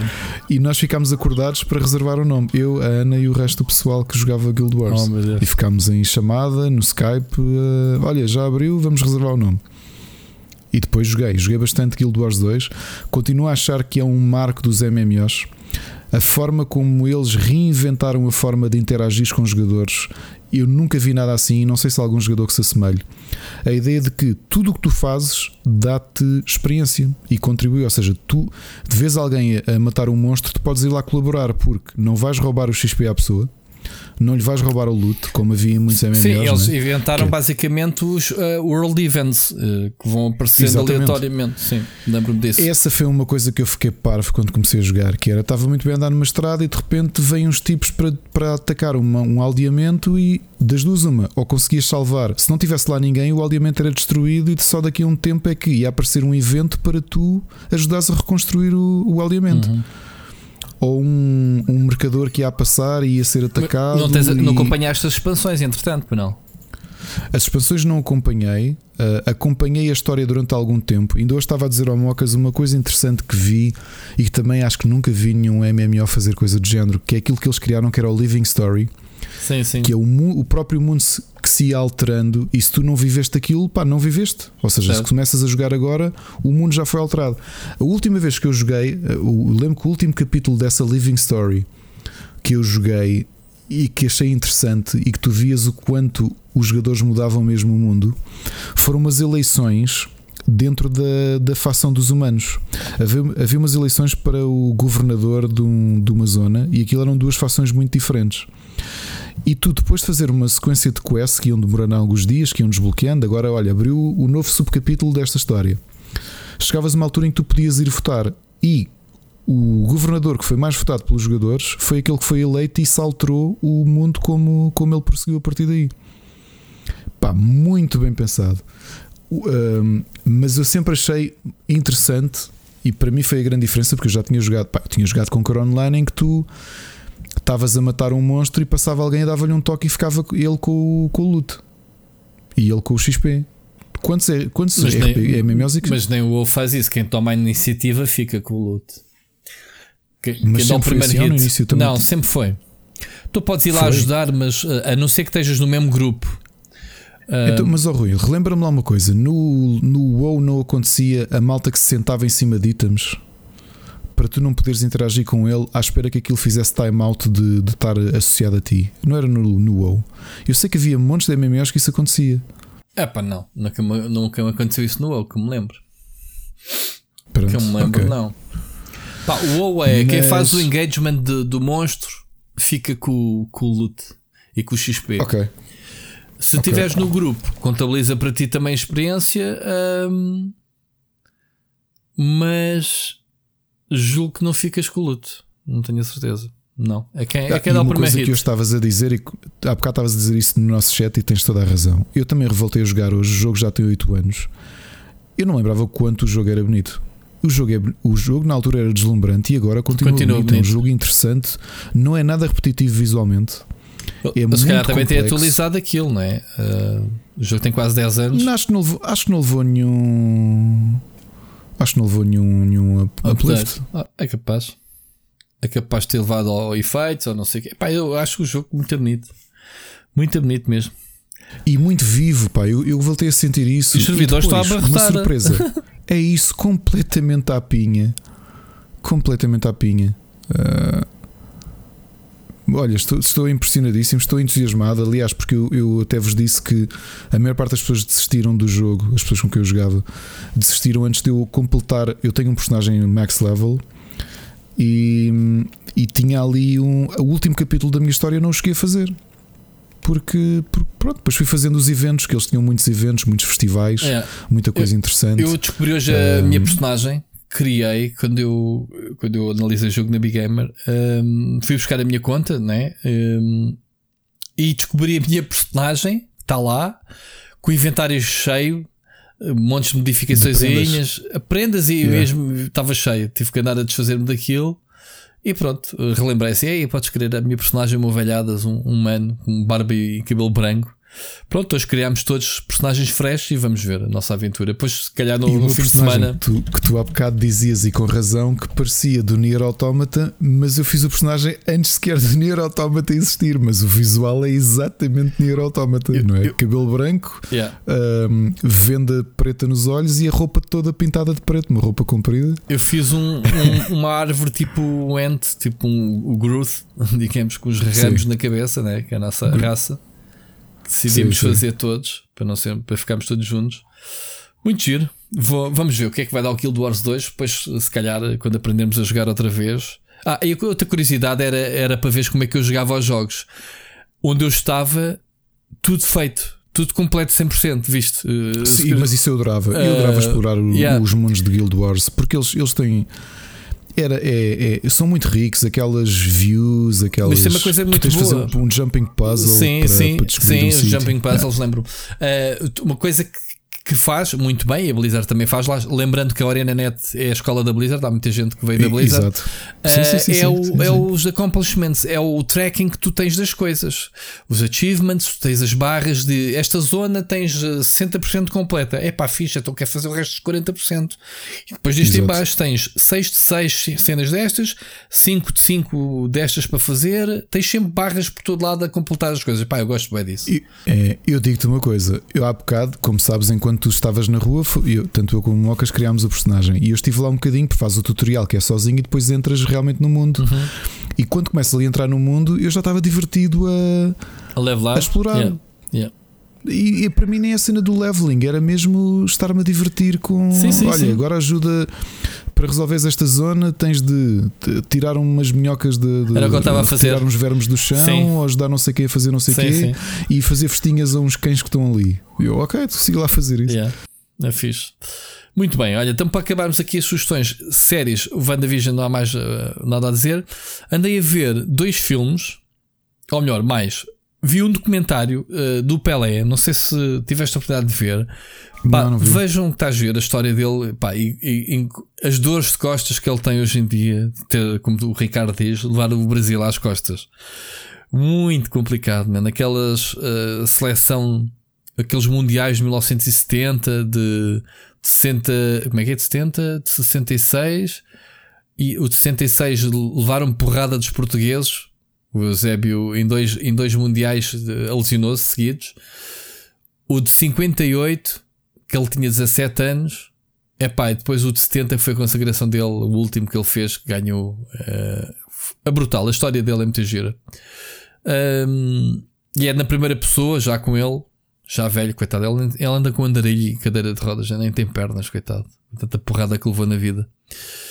Um, vi um filme chamado um, 22 de Julho, uh, 22 de July, que é baseado naquela, naquele tipo que se passou, uh, aquele terrorista da, da, da- Noruega, de Oslo, que matou os putos na ilha. Sim, o, o Anders Breivik. é? Exatamente. T- sabes que há um filme dele na, na Netflix. Não sabia, não sabia. É muito giro, uh, muito giro porque percebes o que é que se passou. Fizeste-me agora dele. procurar. Sim, que ele é um. Ele é um. Ele é um. Ele declama-se um cavaleiro é um do, extremista- um extremista, o cavaleiro da ordem eh, de- quer tirar os muçulmanos da Europa e essas cenas todas. Tipo, Uhum. o gajo é maluco. Eh, pá, pois é giro a manipulação que ele faz do próprio advogado que ele escolhe e a maneira como ele se quer declarar.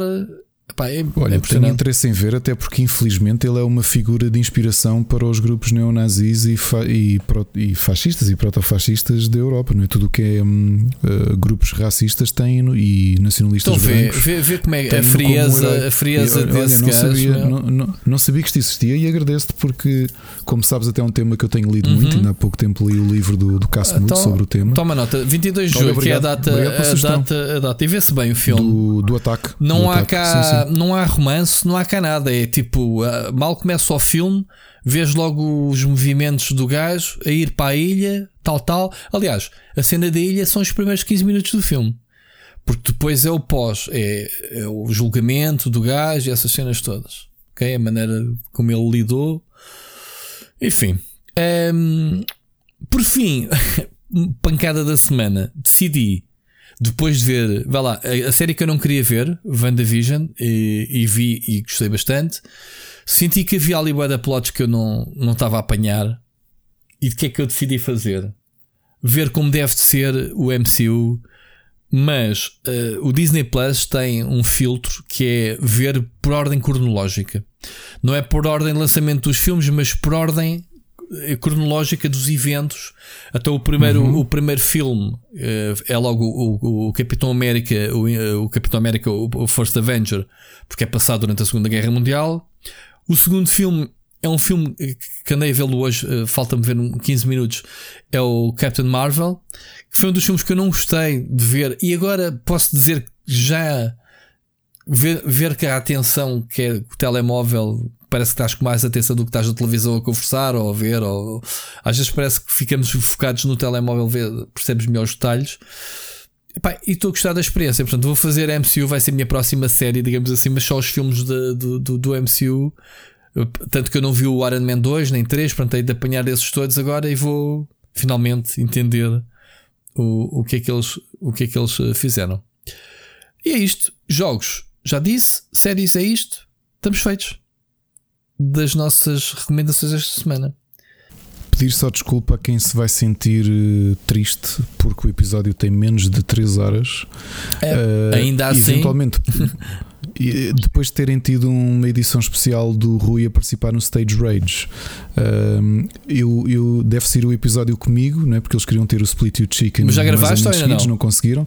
Já gravei e posso-vos dizer que rebentei-lhes com. Não foi o recorde, mas rebentei-lhes também com, Qual foi o tempo? com duas horas e meia. Então foi igual a mim, menino. Foi, foi. Partemos aquele- Eles disseram lá que aquilo nós vamos lá só para estragar, não é? que eles queriam fazer o episódio em uma hora e foram duas horas e quarenta. ainda não partilhei o meu episódio na, na- no Twitter. Sou mesmo desnaturado. Nem sequer a mim me sei E, e promover. no outro dia e eu fiz eh, promoção ao episódio que tu participaste na tua live.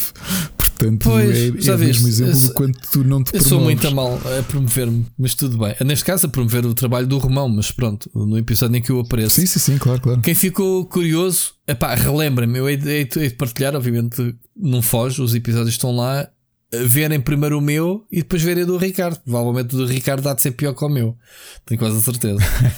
não falaste do Kojima como eu falei, portanto, logo aí Olha, mas o tema veio, veio, veio acima tinha que e ver. falámos de ti. Tinha que vir, claro. Lá vou eu ter que ler- ouvir esse, esse episódio, obviamente. Muito bem, fica aqui também a sugestão então do, do Stage Rage ou é Rage Stage? Não, Stage Rage. Stage Rage. Stage Rage. do, do Pedro Romão. eh, para é, será quinta-feira, né? Eh, que é quando eles lançam o teu novo episódio contigo. Muito bem, Ricardo, um grande abraço. Ouvimos para a semana. Ouvimos para a semana. David.